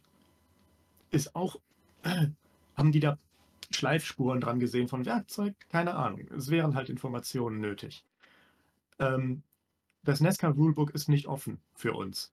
Das heißt, wir können nicht mal sehen, wir gehen jetzt davon aus, es ist einfach ähm, Modifizieren von Standardteilen, was die hart bestrafen. Haben sie gemacht. Es war nicht im Rennen geschehen, okay, damit kann man sagen, dass eine harte Strafe nicht angebracht war. Deswegen finde ich dieses, du kannst nicht halbschwanger sein, eigentlich Bullshit, weil es wurde das Härte, die Härte des Strafmaßes wurde angepasst. Aufgrund der Umstände, die wir nicht ganz kennen. Was ich aber auch noch interessant fand, war, warum gar keine Lawyer, äh, was war das, keine Lawyer, also keine, keine Rechtsbeistände bei dem Appeal zugelassen waren. Das finde ich auch schon mal ziemlich strange. Ähm, und noch eine Sache, die mir eingefallen ist dazu, dass andere Leute da sitzen. Wenn ich mich richtig erinnere, ist es im amerikanischen Rechtssystem üblich, dass die Verteidigung und die, äh, die Ankläger bei den, zumindest im Rechtssystem, bei den Geschworenen auswählen dürfen aus einem Pool, wer da sitzt. Ich denke mal, dass es einfach übernommen worden ist. Das für die äh, nur als kleines Nebending. Zu der Strafe selber, ich meine, come on, es ist Hendrik. Die können es verkraften. Kein Ding. Mit den Punkten ist eine harte Sache. Nesca wollte eine Grundsatzentscheidung machen wegen den Standardteilen und es wurde dann von dem Appeal abgeschwächt. Ich finde, Nesca hat da einen Fehler gemacht, weil die Strafe nicht durchgegangen ist. Sie haben sich damit angreifbar gezeigt und das ist das eigentliche Problem daran. Dass die Strafe sehr hart war, ja. Nach Rulebook, ja. Kennen wir es? Hm, fuck no. Also, die Strafe war hart und das hätten sie durchbringen müssen, dann hätte es geklappt, sonst nicht. Ja gut, aber da muss man natürlich sagen, also zuerst einmal das, was Rob vorhin gesagt hat, ja, das, das stimmt, dass Nesca die Leute fürs äh, Appeals-Panel akkreditieren muss, aber das Appeals-Panel, dass das die dann eben aus dem Pool nimmt. Ähm, aber nichtsdestotrotz, es war wirklich auch eine komische Sache. Also es wurde wirklich sehr, sehr wenig, also eigentlich gar, kaum was bis auf die Entscheidung ist durchgesickert. Ähm, es, es gab irgendwie, ich glaube, Bill Lester war einer der, der Entscheider, ob die Strafe, also im, im Appeals-Panel war unter anderem Bill Lester dabei. Ähm, aber es war wirklich, wirklich eine ganz komische Geschichte. Und ja, das mit Corlick, was ich auch äh, verstanden habe, ist, dass Corlick andere, äh, einen anderen Pool hat von Entscheider, Entscheidern im, in, in ihrem Fall, als es Hendrik hat. Äh, natürlich muss man jetzt wissen, äh, weiß man im Nachhinein genau, wer genau anders ist oder wer genau es nicht war zu dem davor. Ist doch egal, aber, bei denen gibt es das System des Präzedenzfalls. Den haben sie geschaffen. Ja, und das wollte ich genau darüber hinaus. Nichtsdestotrotz kann Kaulig immer sagen, ja gut, wenn ihr Henrik zurückgenommen habt, müsst ihr eigentlich uns auch zurücknehmen. Aber es, es ist für mich trotzdem ein Kreis, weil ähm, im Endeffekt alle anderen Chevy-Teams haben es hinbekommen. Bei Kaulig eben nur das eine der zwei Autos erwischt worden oder bei einem der zwei Autos gab es dieses Problem. Also irgendwie ist das wirklich für mich eine ganz komische, komische Geschichte, dass scheinbar nur bei Hendrik bei allen vier Autos nicht geklappt hat mit den, mit den Anpassungen oder mit, mit der Form und bei nur bei einem Calling-Auto nicht. Naja, sei es drum, wir können nicht genau wissen, was passiert ist im Shop etc. Ähm, aber, aber es ist wirklich komisch. Und äh, Corey Joy meinte darüber noch, ähm, es wurde eine schlechte Botschaft verschickt für das, was Nesca mit dem Next-Gen-Auto vorhat. Und das ist richtig. Weil im Prinzip ja, es ist das Recht eines jeden, der in der Nesca teilnimmt, dass er äh, appealt erstmal. Das ist das Recht eines jeden. Also das ist, ähm, das ist okay so, das gehört sich auch so, weil sonst wäre das eine Diktatur da drin. Aber, aber es muss halt, irgendwo muss halt Nesca auch sagen, okay, vielleicht müssen wir darüber nachdenken, dass gewisse Entscheidungen in Zukunft nicht angefechtet werden dürfen oder können. Dass halt bei solchen Maßen, wo wirklich klar vorliegt, okay, Nesca sagt oder halt den Beleg dafür oder für sich den eindeutigen Beweis dafür, es wurde was verändert, ein Einheitsteil oder ein Teil, was generell nicht verändert werden darf. Das wurde aber verändert und das sind die Regeln, die greifen. Und dann ist eine Appeal-Sperre da. Vielleicht ist es das eine Sache, worüber man nachdenken muss. Natürlich sind wir nicht in der NESCA drin, wir können nicht in die Köpfe reindenken, aber. Nein, das ist ja so letztendlich. Nur, naja, nur, nein, der, nur der Appeal-Panel hat festgestellt, dass die Begründung NESCAs nicht stimmt. Naja, nee, das ist der Knackpunkt. Das ist nee, nämlich der Knackpunkt. Die haben ihre eigene Scheiße nicht durchbekommen. Und deswegen haben wir jetzt das Durcheinander und nicht irgendwelche Appealsperren. Nee, was ich meine, ist, damit das NESC generell zum Beispiel eine L2-Penalty nicht angreifbar macht. Also, dass sie sagen, okay, du kannst, du kannst gar nicht vor Gericht gehen damit. Du kannst gar nicht sie anfechten, die bleibt so stehen. Das ist sie ja. ja also da habe hab ich ganz, da hab ich ein ganz anderes nee. Rechtsverständnis als du. Nee, weil sonst, sonst wird ja die, die L2-Strafe niemals vom Appeal gelandet sein, wenn, äh, oder wenn niemals vom Appeal gelandet, wenn, sie, wenn Nesca nicht sagen würde, okay, du kannst damit gar nicht vors Appeal gehen. Sie wenn, wenn Nescas Entscheidung richtig gewesen wäre, kann die so oft vors Appeal dingen, wie sie will und sie wird trotzdem beibehalten. Das Appeal ist nicht dafür da, Strafen zu lockern. Das Appeal ist dafür da, um festzustellen, wenn Nesca bei dem Strafen aussprechen einen Fehler macht. Ja, das ist, das mag schon richtig sein. Nichtsdestotrotz hat das Appeal dafür gesorgt, dass wir jetzt einen riesen Saustall haben und dafür hat im Prinzip das Rulebook, was L2-Strafe anbelangt, begraben. Also Nesca kann das, ist doch, das ist doch nicht Schuld des Appeals. Nesca hat ihre Strafe, die war nicht handfest. Und das ist das, was ich von Anfang an gesagt habe. Das war mir alles zu schwammig und das, ich glaube auch nicht, dass sie da bewusst wirklich was gefuttelt haben. Das habe ich im letzten Podcast so gesagt. Und wäre da wirklich manipuliert worden, äh, dann hätten die ihre Strafe auch durchbekommen. Dann hätte das Appeal halt, wäre es gescheitert und die Punkte wären jetzt immer noch weg. Aber dann, wir drehen uns da jetzt im Kreis. Ja, wir drehen uns wirklich im Kreis. Ähm, aber wir wollen ja mal wieder zu einem guten Spur zurückfinden. Chip Ganassi. Wir kennen alle Chip Ganassi, ja, der, der, ist in so ziemlich jeder, jeder Serie drin, äh, die, die nur irgendwie Rangnamen hat. Er ist ja übrigens, Chip Ganassi ist übrigens der einzige Team-Owner, der die 12 Stunden Sebring, 24 Stunden Daytona Le Mans gewonnen hat, das Daytona 500 gewonnen hat, das Brickyard gewonnen hat und weiß Gott was noch gewonnen hat. Ähm, Jeep Ganassi meinte zu Dale Jr., du sollst endlich Team-Owner werden im Cup. Und daraufhin meinte Junior, jo, das Problem sind die Charterpreise, die leben da halt aktuell in einer Fantasiewelt. Ähm, und das ist das halt, was man noch so hört. Also die, die Charterpreise sollen so was sich so im Internet herumtreibt, so dermaßen hoch sein, dass sie gar nicht lukrativ sind für, für Teams oder für Team-Owner sich einzukaufen. Ähm, dass, dass es wirklich einfach so ist, ja, nee, wir finden sich da attraktiv, wir bleiben da, wo wir sind. Junior eben in dem Fall bleibt in der, in der Xfinity, wo ich finde, macht einen sehr guten Job mit seinem Team. Ähm, das, das ist definitiv ein Standbein, das er sicher hat und wo er erfolgreich, sehr, sehr, sehr, sehr, sehr, sehr erfolgreich ist. Ähm, aber ich, ich weiß nicht, ob Junior in den nächsten drei Jahren ähm, hochkommt in Cup. Vor allem Dingen, äh, ich glaube, seine Schwester, seine Schwester oder Halbschwester, die Kelly, also die er jetzt äh, GR Motorsports übernommen hat, ähm, die hat ja auch gemeint, dass die, die, dass die Preise so hoch sind, dass es sich gar nicht lohnt für die. Also, dass sie sich schon mal angeschaut haben und probiert haben durchzurechnen, dass es gar nicht funktioniert für JR Motorsports unter den aktuellen Umständen. So, so überspitzt und übertrumpft gesagt. Und vielleicht ist NASCAR wirklich an dem Punkt anbelangt, wo die Charters vielleicht wirklich äh, ausgeartet sind. Weil wenn da ein Charterpreis so teuer wird, dass selbst Dale Jr. ja, sagt, nö, da habe ich keine Lust drauf, mir das anzutun. Und der eigentlich so ziemlich eine der wichtigsten Personalien ist, die jemals in der NASCAR rumgelaufen sind. Ähm, vielleicht nicht sportlich, aber von seiner Präsenz und Größe. Dann muss man sich vielleicht als NASCAR schon fragen, okay, haben wir vielleicht auch was falsch gemacht? Weil das deckt sich auch zum Beispiel jetzt äh, mit der fin Finanzsituation, die NASCAR hat, dass heute eigentlich ein äh, vierteljährliches Meeting mit allen Teamowner hätte stattfinden sollen, der, ne, allen Teamowner der Cup Series st hätte stattfinden sollen. Jo, die Teamowner haben gesagt, wir boykottieren, wir kommen nicht. Ähm, und hat Forderungen gestellt. Mal schauen, wo sich das hin entwickelt. Nesca muss was tun. Nesca steht jetzt in der Pflicht, meiner Meinung nach. Gerade weil die Charterverträge, ähm, ich glaube, bis Ende 2024 sowas laufen müssten. Ähm, dann, dann ja, muss, muss halt was getan werden, im Endeffekt, wenn man, wenn man nachhaltig das Chartersystem retten will. Da hast du jetzt zwei Sachen vermischt. Welche denn? Der, die, der Boykott, der da heute gelaufen ist, dass die da nicht aufgetreten sind, hat mit den TV-Rechten, die Ende 24 Es- auslaufen, zu tun. Nee, Das hat auch nichts mit, hat, hat mit, mit den Chartern jetzt erstmal weniger zu tun. Nee, das meinte ich auch nicht. Ich meinte, dass es äh, die finanzielle Situation, also beziehungsweise die Finanzen, äh, generell die Teams äh, nicht, nicht toll finden, wie es um die Finanzen im Sport stehen. Das meinte Das, ich. war finden, das, finden, das, finden die nie, das finden die nie toll, weil die immer mehr wollen. Ja, das ist richtig.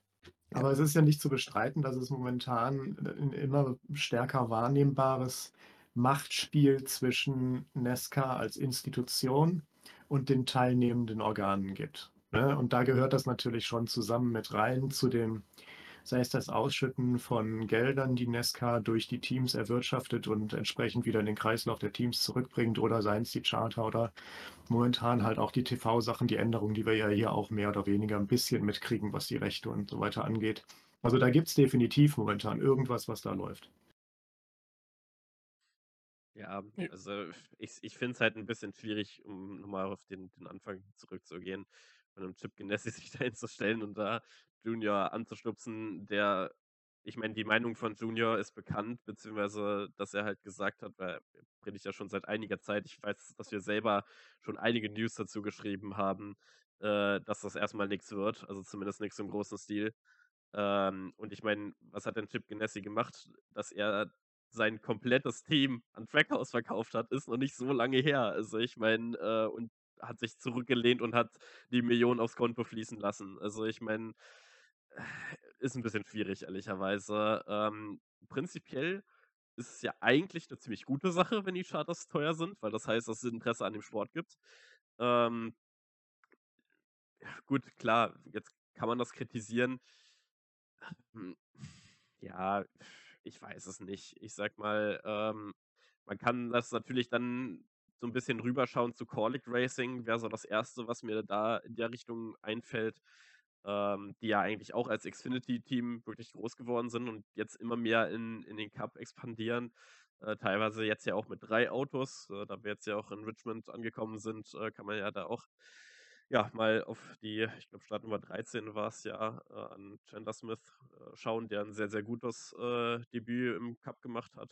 Sehr soliden Job auf jeden Fall.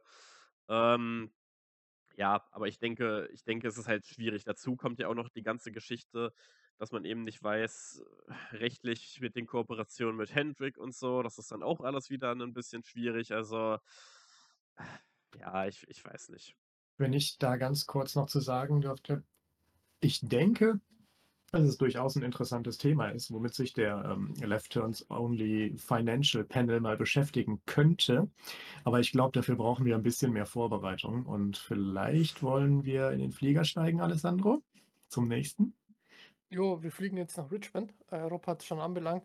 Es geht nach Virginia auf den Strawberry oder zum Strawberry Hill, Richmond Raceway. Short Track Time. Short Track Teil 1 von 3.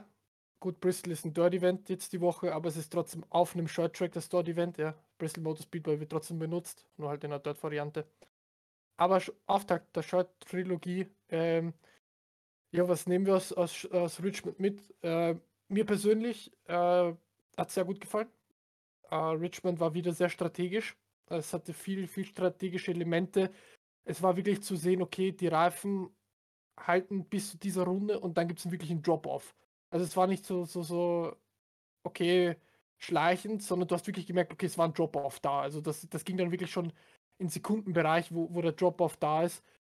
Ähm, und das hat mir sehr, sehr viel Spaß gemacht, weil das hat wieder gezeigt, okay, welcher Crew-Chief ist eigentlich ein Crew-Chief und wer sitzt eigentlich nur da, weil er da sitzt und nichts, jo, eigentlich nicht so gut ist wie die anderen. Ähm, aber es hat dann am Ende doch ein Short schon übernommen, eben die beiden Cautions zum Ende hin.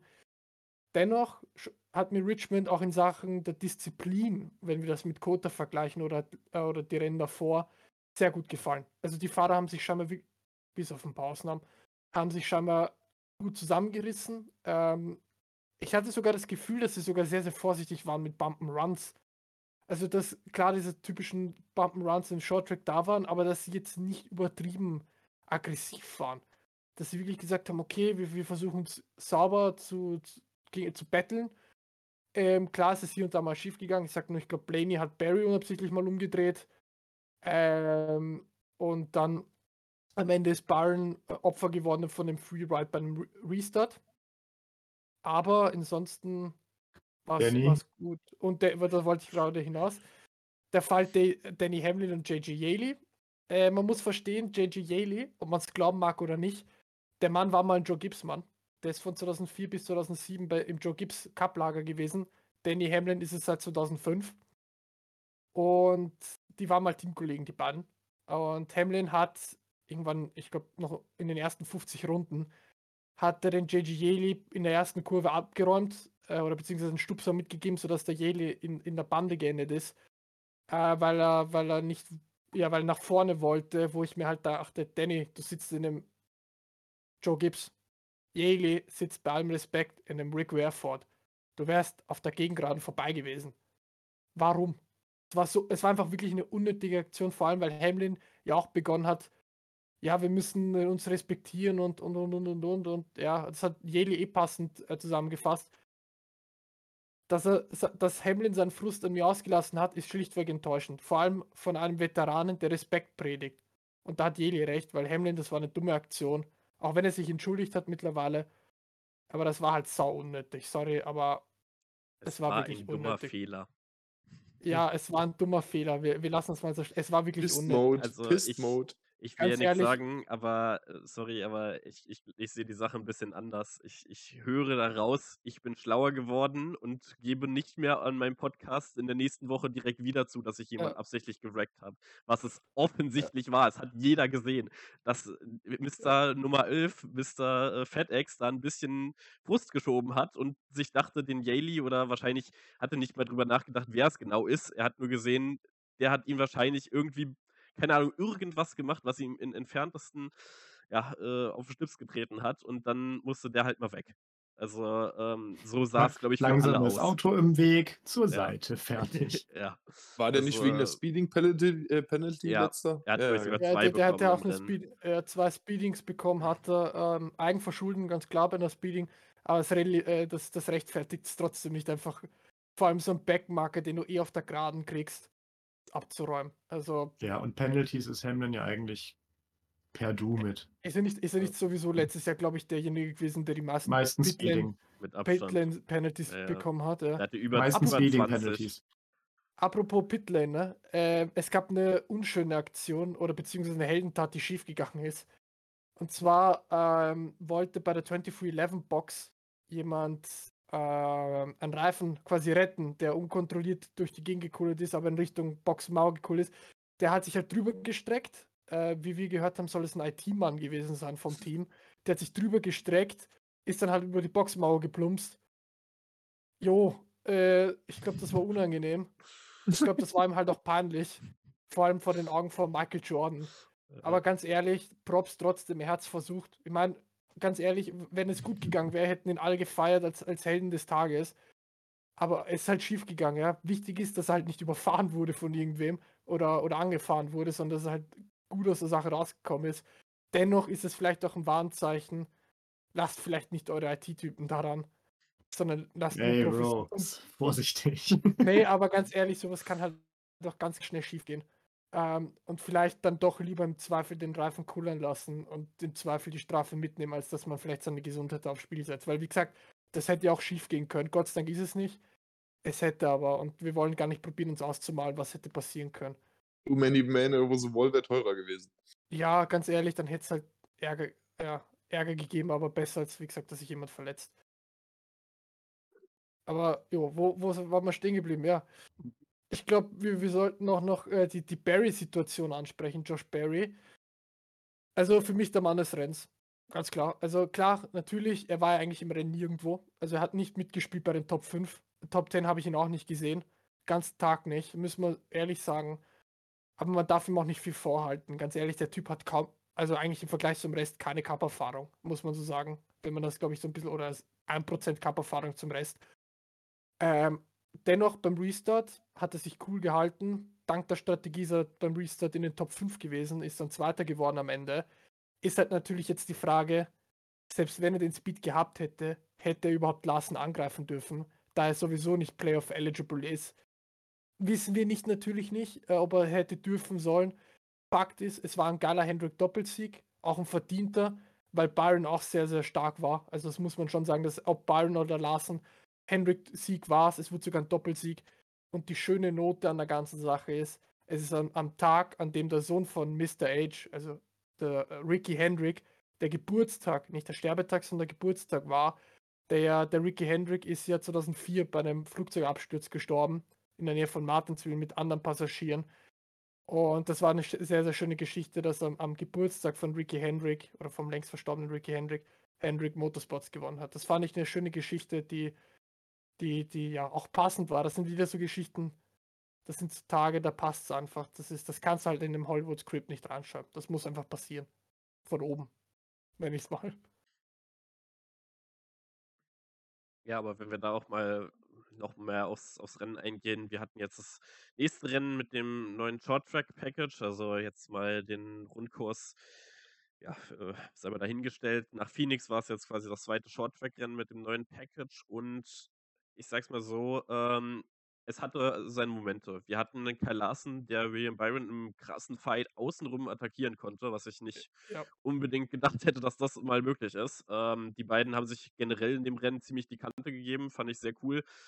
Haben den Rest des Feldes aber eigentlich auch absolut keine Chance gelassen, wenn man mal ehrlich ist. Ja, okay, Stage 2, äh, Strategie hin und her, aber das, das war ungefähr so, wie Team Penske ähm, in Atlanta. Das, das, die anderen waren auch dabei, die sind mitgefahren, aber ja, eine reelle Chance hatten sie eigentlich nicht, beziehungsweise haben sie es unter sich ausgemacht. Ähm, gut, am Ende war es dann eben Josh Berry, wie du schon sagst, durch die gute Strategien noch mit nach vorne gekommen. War für Kyle Larson dann noch viel weniger ein Problem äh, und dann ist er eigentlich ungefährdet zu seinem Sieg gefahren. Äh, Chastain wieder vorne mit dabei. Also aktuell Gerade in dieser Woche gehen ja die Chastain-Memes etwas äh, durch die Decke, gerade auch nachdem Christopher Bell äh, zuerst, äh, zuerst Chastain äh, ja, geblamed hat dafür, dass Bell dann äh, William Byron abgeräumt hat, hat sich dann, also Bell hat sich dann ja später dafür entschuldigt und meinte, vom, als er das Replay gesehen hat, ja, nee, okay, damit hatte Chastain ja doch nichts zu tun, aber äh, naja, die Internet-Community nimmt es gerade ganz, ganz gut auf. Ähm, aber eins muss man ihm lassen, er bleibt seiner Linie treu. Er ist ein aggressiver Fahrer, aber er ist auch immer vorne bei. Also zurzeit äh, zeigt mir mal ein Rennen, wo Chastain irgendwie nicht vorne mit bei ist. Es ist, es ist wirklich Wahnsinn. Also äh, der Trackhouse-Hype geht ungebremst weiter. Ähm, ja, also auch dieses Jahr, denke ich mal, muss man schon, äh, wenn es dann auch Richtung Playoffs geht, äh, die Trackhouse-Jungs und gerade die Eins wirklich auf dem Zettel haben. Also ähm, Warte mal Bristol Dirt, ob er da auch mit dabei ist.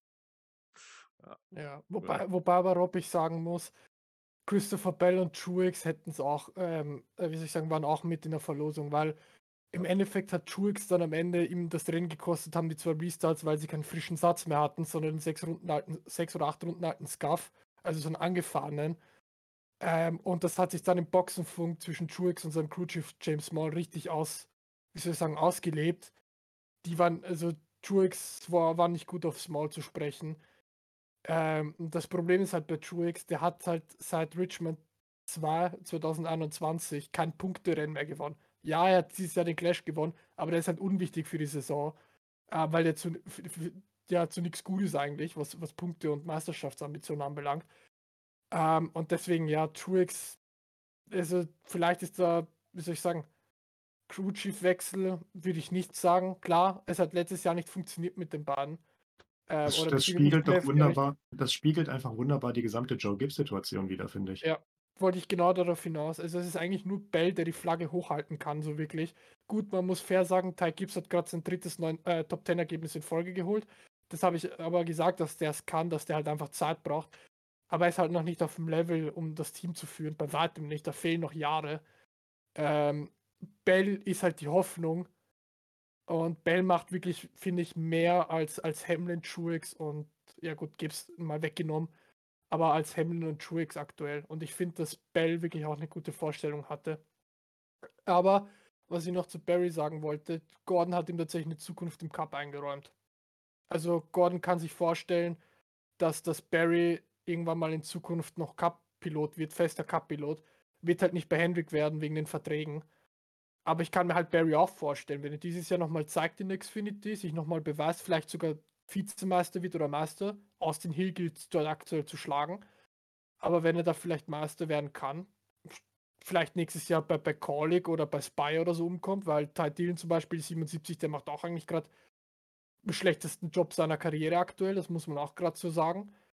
Ähm, dass er vielleicht da unterkommen kann. Zwar ein Spätstarter, ist jetzt auch schon 32 der Mann, aber Ross Chastain haben wir auch gesagt, der ist ja auch nicht mit Anfang 20, sondern eher Ende 20 in Cup gekommen. Trotzdem liefert er ab. Also warum nicht auch Josh Berry? Und was ich noch herausgefunden habe zur neuen, was ich schnell zusammengegoogelt habe, das ist jetzt ein Quiz an euch. Pass auf. Chase Elliott hatte ja die Startnummer 9, die, hat er sie zurück in Cup geholt, ja? Erinnern ihr euch ja. Und wenn wir mal Elliott und Barry wegrechnen, wisst ihr, wann die Startnummer 9 das letzte Mal in den Top 5 in einem Rennergebnis war in der NASCAR Cup Series? Ich weiß es. Aber, nur, es. weil, aber nur, weil ich es vorher gelesen habe. Ja, pass auf, es ist, jetzt haltet euch fest, es ist fast zehn Jahre her. Zumindest das, was ich schnell zusammengegoogelt habe. Und zwar, es war Marcus Ambrose beim Watkins Glen Rennen 2014 im Petty Ford. Sieger war damals AJ Allmendinger. Aber es ist schon krass. Also es zeigt halt wirklich, wie viel Elliott mit der neuen eigentlich erreicht hat. Und was für eine Dynastie er in der Familienstartnummer Nummer 9 aufgebaut hat oder weiterführt.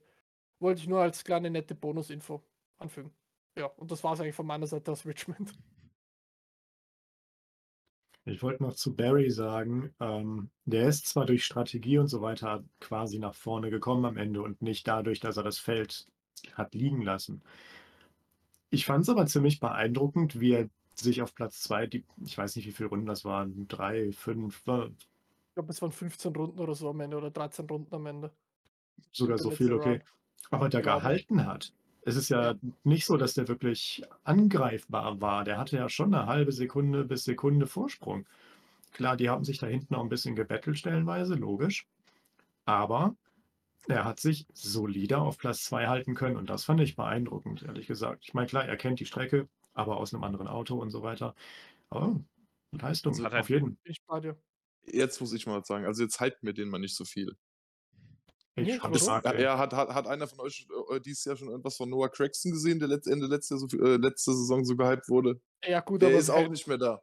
Ja, also, gut, aber also nur weil der jetzt mal zwei, zwei tolle Rennen gefahren ist, würde ich den jetzt nicht so übers Klee loben. Also da muss schon ein bisschen mehr kommen, ist meine Meinung. Ich darf mir aber auch kein zu großes Urteil äh, erlauben, weil Schande über mich. Ich habe selbst äh, das Stage 2 Ende nicht gesehen. Ich bin nämlich gnadenlos eingepennt.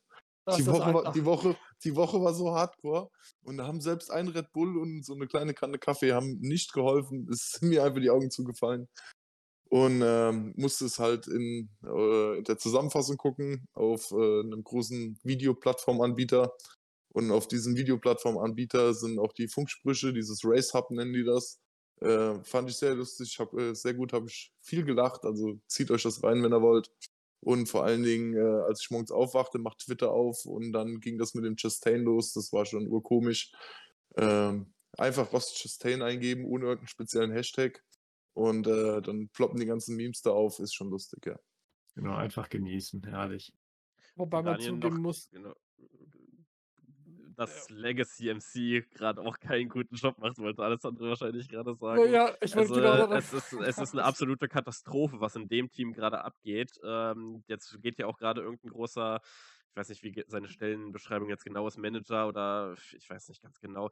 Auf jeden Fall haben die gerade auch, äh oder sind dabei, einen Sponsor nach dem nächsten zu verlieren. Wenn man mal schaut auf die Paint Scheme Preview vom nächsten Rennen, da haben wir, ähm, äh, Tide und den Schwesterkonzern von Tide, keine Ahnung, äh, glaube ich auch Waschmittel, ähm, die sonst immer, äh, auf den Legacy beziehungsweise Petty-Autos waren, gerade auch bei dem, äh, Bristol Dirt Rennen, die wir nächste Woche dann auf den Corlick-Autos sehen werden, äh, weil die gewechselt sind. Ähm, ja, das ist natürlich puh, also da muss man erst mal durchatmen. Ähm, natürlich, ja, es läuft da nicht. Generell kein Speed in den Autos, dazu dann auch noch Pech. Ich meine, Jimmie Johnson ist in Kota genau eine Runde weit gekommen, dann war das Ding schon zu Ende. Ähm, das ist ähm, und da kann man Noah Gregson, glaube ich, aktuell gar nicht so 'n großen Vorwurf machen, weil, ähm, auch 'nen Eric Jones oder so, ähm die haben mehr drauf, aber ich glaube, aktuell läuft da in dem Team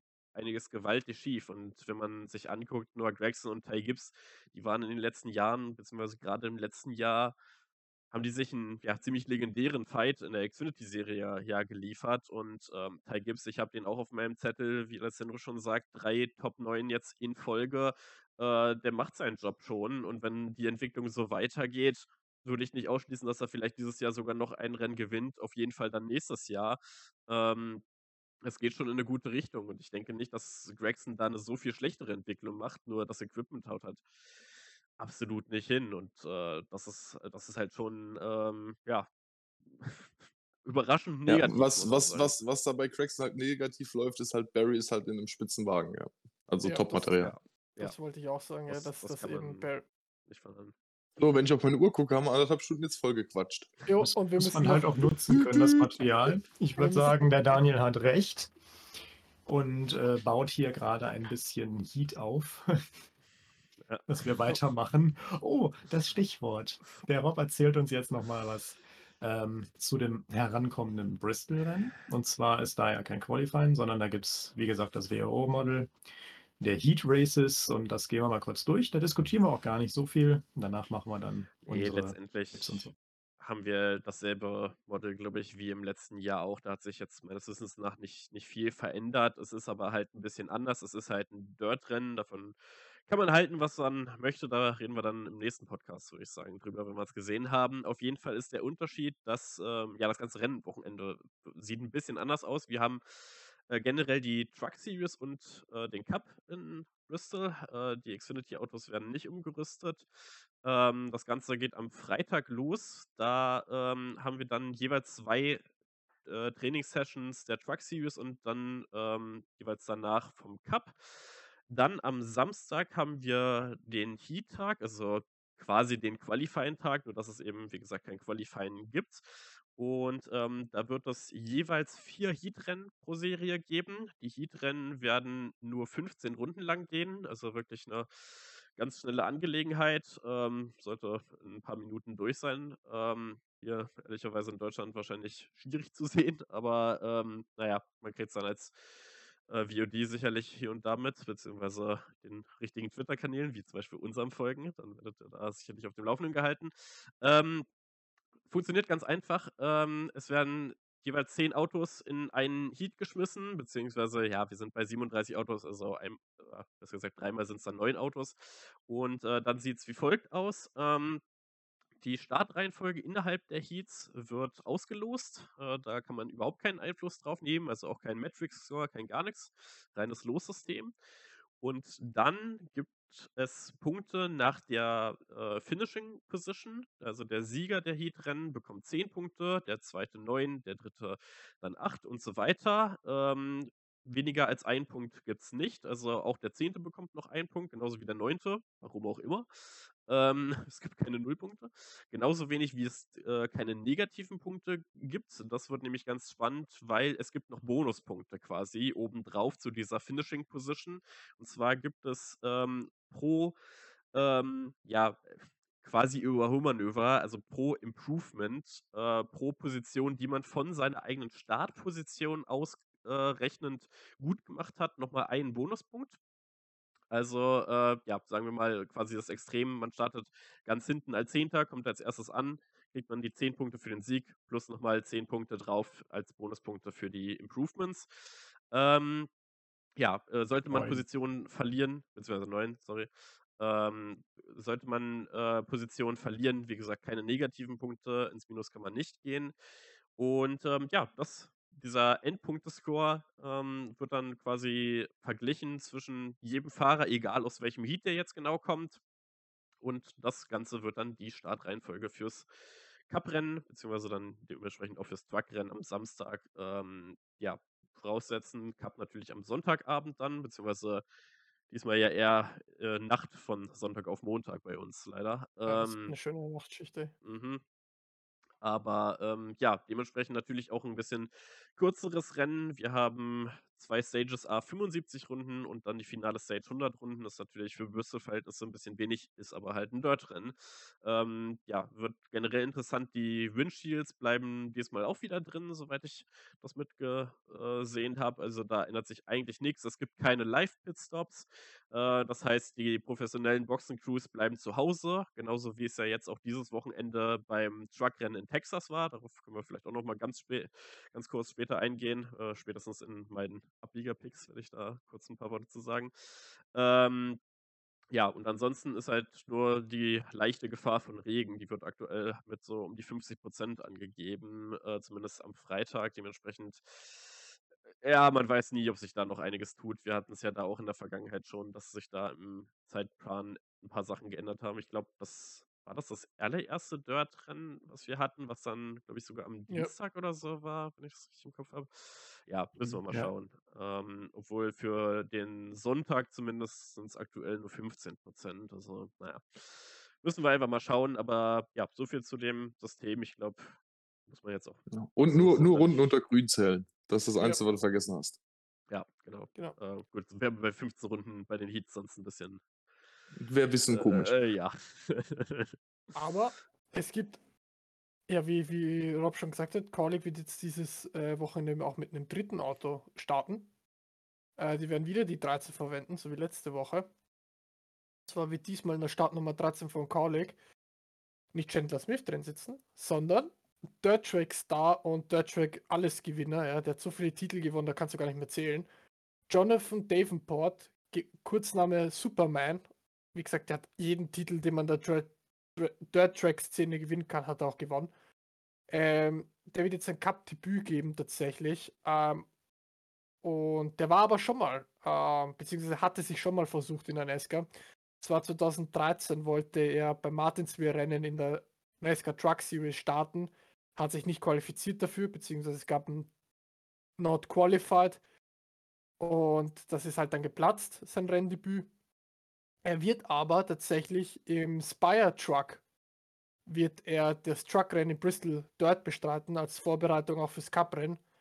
Also da dürfen wir auch sehr gespannt sein, was er, was er da, was er da liefern wird. Also macht Double Duty quasi dieses Wochenende, was ja auch Joey Logano unter anderem macht. Ähm, aber dazu mehr im Vorschaubericht dann. Also das haben wir dann genau aufgelistet, wer was macht. Und damit würde ich sagen, ja, hat der Bristol äh, Social Media Manager auch mal einen Spaß gehabt. Ihr erinnert euch an Atlanta mit Josh Williams, der sein Auto geparkt hatte. Kurz darauf ist ein Bild aufgetaucht äh, mit Josh Williams, du kannst hier parken, hat quasi auf dem Bild so, so, wie soll ich sagen, so ein Schild drauf gehabt. Parkierfahne. Hm. Ja, genau, so ein Parkierschild mit reserviert für Josh Williams auf die Art. Er auf der Stadt Ziel einfach eingestochen, also bildlich eingestochen. Ganz witzige Nummer. Ähm, natürlich, das polarisiert immer noch, oder beziehungsweise immer noch im Wort, im, im Munde, äh, das Thema. Aber ja, das wollten wir nur mal über Bristol vorwegnehmen. Und ich wollte noch kurz sagen, was ich diese Woche tatsächlich gelernt habe, ist, dass Joe Gibbs Racing ähm, nicht nur NASCAR macht. Sie, tatsächlich, was ich äh, auf dem Twitter-Account von Bosi Tatarevic, der beim IMSA-Team äh, Wasser Sullivan dabei ist und auch Teil der Crew ist von Jimmy Johnson auf der Startnummer 84, der ähm, das Joe Gibbs Racing Überrollkäfig baut für, für das Toyota GR86 Cup Car.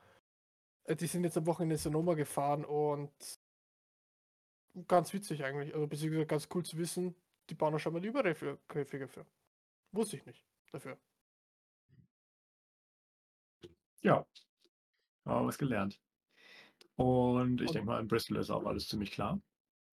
Im Forscherbericht wird es dann nochmal erklärt werden. Und, und da wir jetzt schon, wie der Daniel eben so folgerichtig, äh, was das folgerichtig so korrekt bemerkt hat, schon relativ fortgeschritten sind, würde ich sagen, kommen wir mal zu den Links- und Rechtsabbiegern der Woche und runden damit den Podcast so langsam Richtung Ende. Fangen wir an, Daniel. Ich fange an. Äh, nachdem die Punkte auf einmal weg waren und jetzt die Punkte wieder da sind, betrachte ich jetzt einfach nur das Punktebild, was aktuell mal äh, Stand der Dinge ist. Und da ist mir halt aufgefallen, dass ein Fahrer, den ich eigentlich ganz gut finde, Christopher Bell, da still und heimlich auf Platz 3 vorgefahren ist. Aktueller Stand. Und deswegen ist er mein Linksabbieger der Woche. Rechtsabbieger der Woche ist bei mir Danny Hamlin, weil wer da auf dicke Hose markiert und Ansprüche stellt und dann selber nicht liefert und selber so einen Fackelzupfer abhält, der wird bei mir zum Rechtsabbieger. Damit bin ich damit relativ schnell durch und gebe weiter an den Rob. Ja, ähm, ich gehe ein bisschen in eine andere Richtung. Ich habe es ja schon so ein bisschen angeteasert. Äh, mein Rechtsabbieger äh, könnte eigentlich fast das gesamte Truckrennen in Texas sein. Ich weiß nicht, wer es gesehen hat, aber ähm, ich sag mal Jo. so, wir hatten mit dem Truckrennen in, auf dem Texas Motor Speedway, wo gemerkt nicht auf Kota, sondern die sind nicht mit nach Richmond gekommen, die sind in, auf dem Texas Motor Speedway geblieben hatten wir so das Extrem eines Negativbeispiels, äh, wie ein schlechtes Rennen auf dem Texas Motor Speedway aussehen kann. Äh, einen Tag später gab es dann das IndyCar-Rennen, um da mal ganz kurz abzuschweifen, was meiner Meinung nach ein richtig cooles Rennen war. Also eins der sehenswertesten Rennen wahrscheinlich des ganzen Jahres war. Vielleicht mal kurz in die Highlights gucken, als kleiner Tipp da. Ähm, aber zurück zum, zum Truck-Rennen man konnte nicht überholen. Es war unmöglich zu überholen. Turn 1 außen war ultra glatt. Da ist ein Truck nach dem anderen weggerutscht. Ähm, aber trotzdem haben es einige Leute ja, äh, besser hinbekommen, das Auto dann wenigstens noch abzufangen und andere halt gar nicht. Unter anderem, äh, ja, mein Rechtsabbieger, der auch den Namen Chastain trägt, allerdings nicht Ross mit Vornamen heißt, sondern Chad Chastain heißt, der jüngere Bruder von, von Ross, äh, der es geschafft hat, seinen Truck in der allerersten Kurve des Rennens wegzuwerfen, äh, rückwärts eingeplankt ist im Ausgang von Kurve 2, nach 20 Sekunden für die erste Caution des Rennens gesorgt hat und äh, seinen Tag da beendet hat. Ähm, das fand ich doch, ja, war etwas zu viel des Guten. Also da ähm, Rechtsabbieger, dafür wird mein Linksabbieger der Woche ein bisschen kürzer. Da habe ich einfach Ty Gibbs stehen. Ähm, einfach, ja, solide. Mir gefällt es wirklich gut. Die Entwicklung, die er gemacht hat, auch in dieser Saison schon. Ähm, wir hatten ihn ja auch schon als Standing für Kurt Busch in der letzten Saison, wo er immer wieder einen guten Job gemacht hat. Aber ich habe langsam das Gefühl, dass er echt reinkommt. Also ähm, für die Top-Position reicht es noch nicht, habe ich ja vorhin schon gesagt. Aber langsam kommen da brauchbare Ergebnisse bei rum und ich will einfach die positive Entwicklung da mal ja, auf den Schirm von einigen Leuten bringen, ähm, auch wenn das Auto vielleicht noch nicht so viel im Bild äh, zu sehen ist, aber ähm, mir gefällt es ganz gut und ähm, ja, dementsprechend gebe ich das weit Wort weiter an Alessandro. Ja, ähm, ich weiß gar nicht, wo ich anfangen soll. Nein, Spaß. Ähm, ich, ich, ich bin ehrlich, ich weiß nicht so ganz eindeutig an Links- und Rechtsabbieger. Also ich glaube, dass der Linksabbieger weiterhin William Byron bei mir ist. Oder definitiv ist, ähm, weil er einfach Leistungen gezeigt hat, die definitiv unterstreichen, okay, dieses Jahr ist sein Breakout-Year. Also er kann es dieses Jahr wirklich weit bringen. Er hat es gezeigt, eben auf Kota hat er gezeigt, dass er sehr, sehr stark war. Auf Richmond hat er gezeigt, dass er sehr, sehr stark war. Ähm, er hat wirklich generell, Phoenix brauchen wir gar nicht drüber reden. Gut, da war noch Atlanta zwischen, aber trotzdem, die letzten, die letzten Wochen waren wirklich so, Byron ist the man to beat irgendwie. Ähm, den musst du schlagen, wenn du aktuell die Nummer 1 sein willst. Ähm, und das, ich denke wirklich, dass Byron für mich der Linksabbieger ist. Der Rechtsabbieger ist der, ist mal, wie soll ich sagen, ist der National Motorsports Appeal Panel. Also sorry, aber auch wenn es ein bisschen weiter draußen ist, ähm, aber wie gesagt, ich bleibe dabei, die haben die Büchse der Pandora geöffnet. Im Prinzip kommt jetzt jeder mit einer L2-Strafe durch oder müsste eigentlich durchkommen. Ähm, das geht so nicht. Und wer auch für mich ein bisschen ein Rechtsabbieger ist, ist auch Danny Hamlin. Eben wegen dieser Respektgeschichte. Dazu predigen, eher so typisch äh, Wasser predigen, aber Wein trinken. So.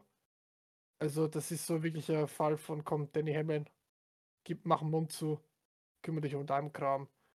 Und das ist einfach mein, mein äh, Abbieger-Fazit der drei Wochen. Robert.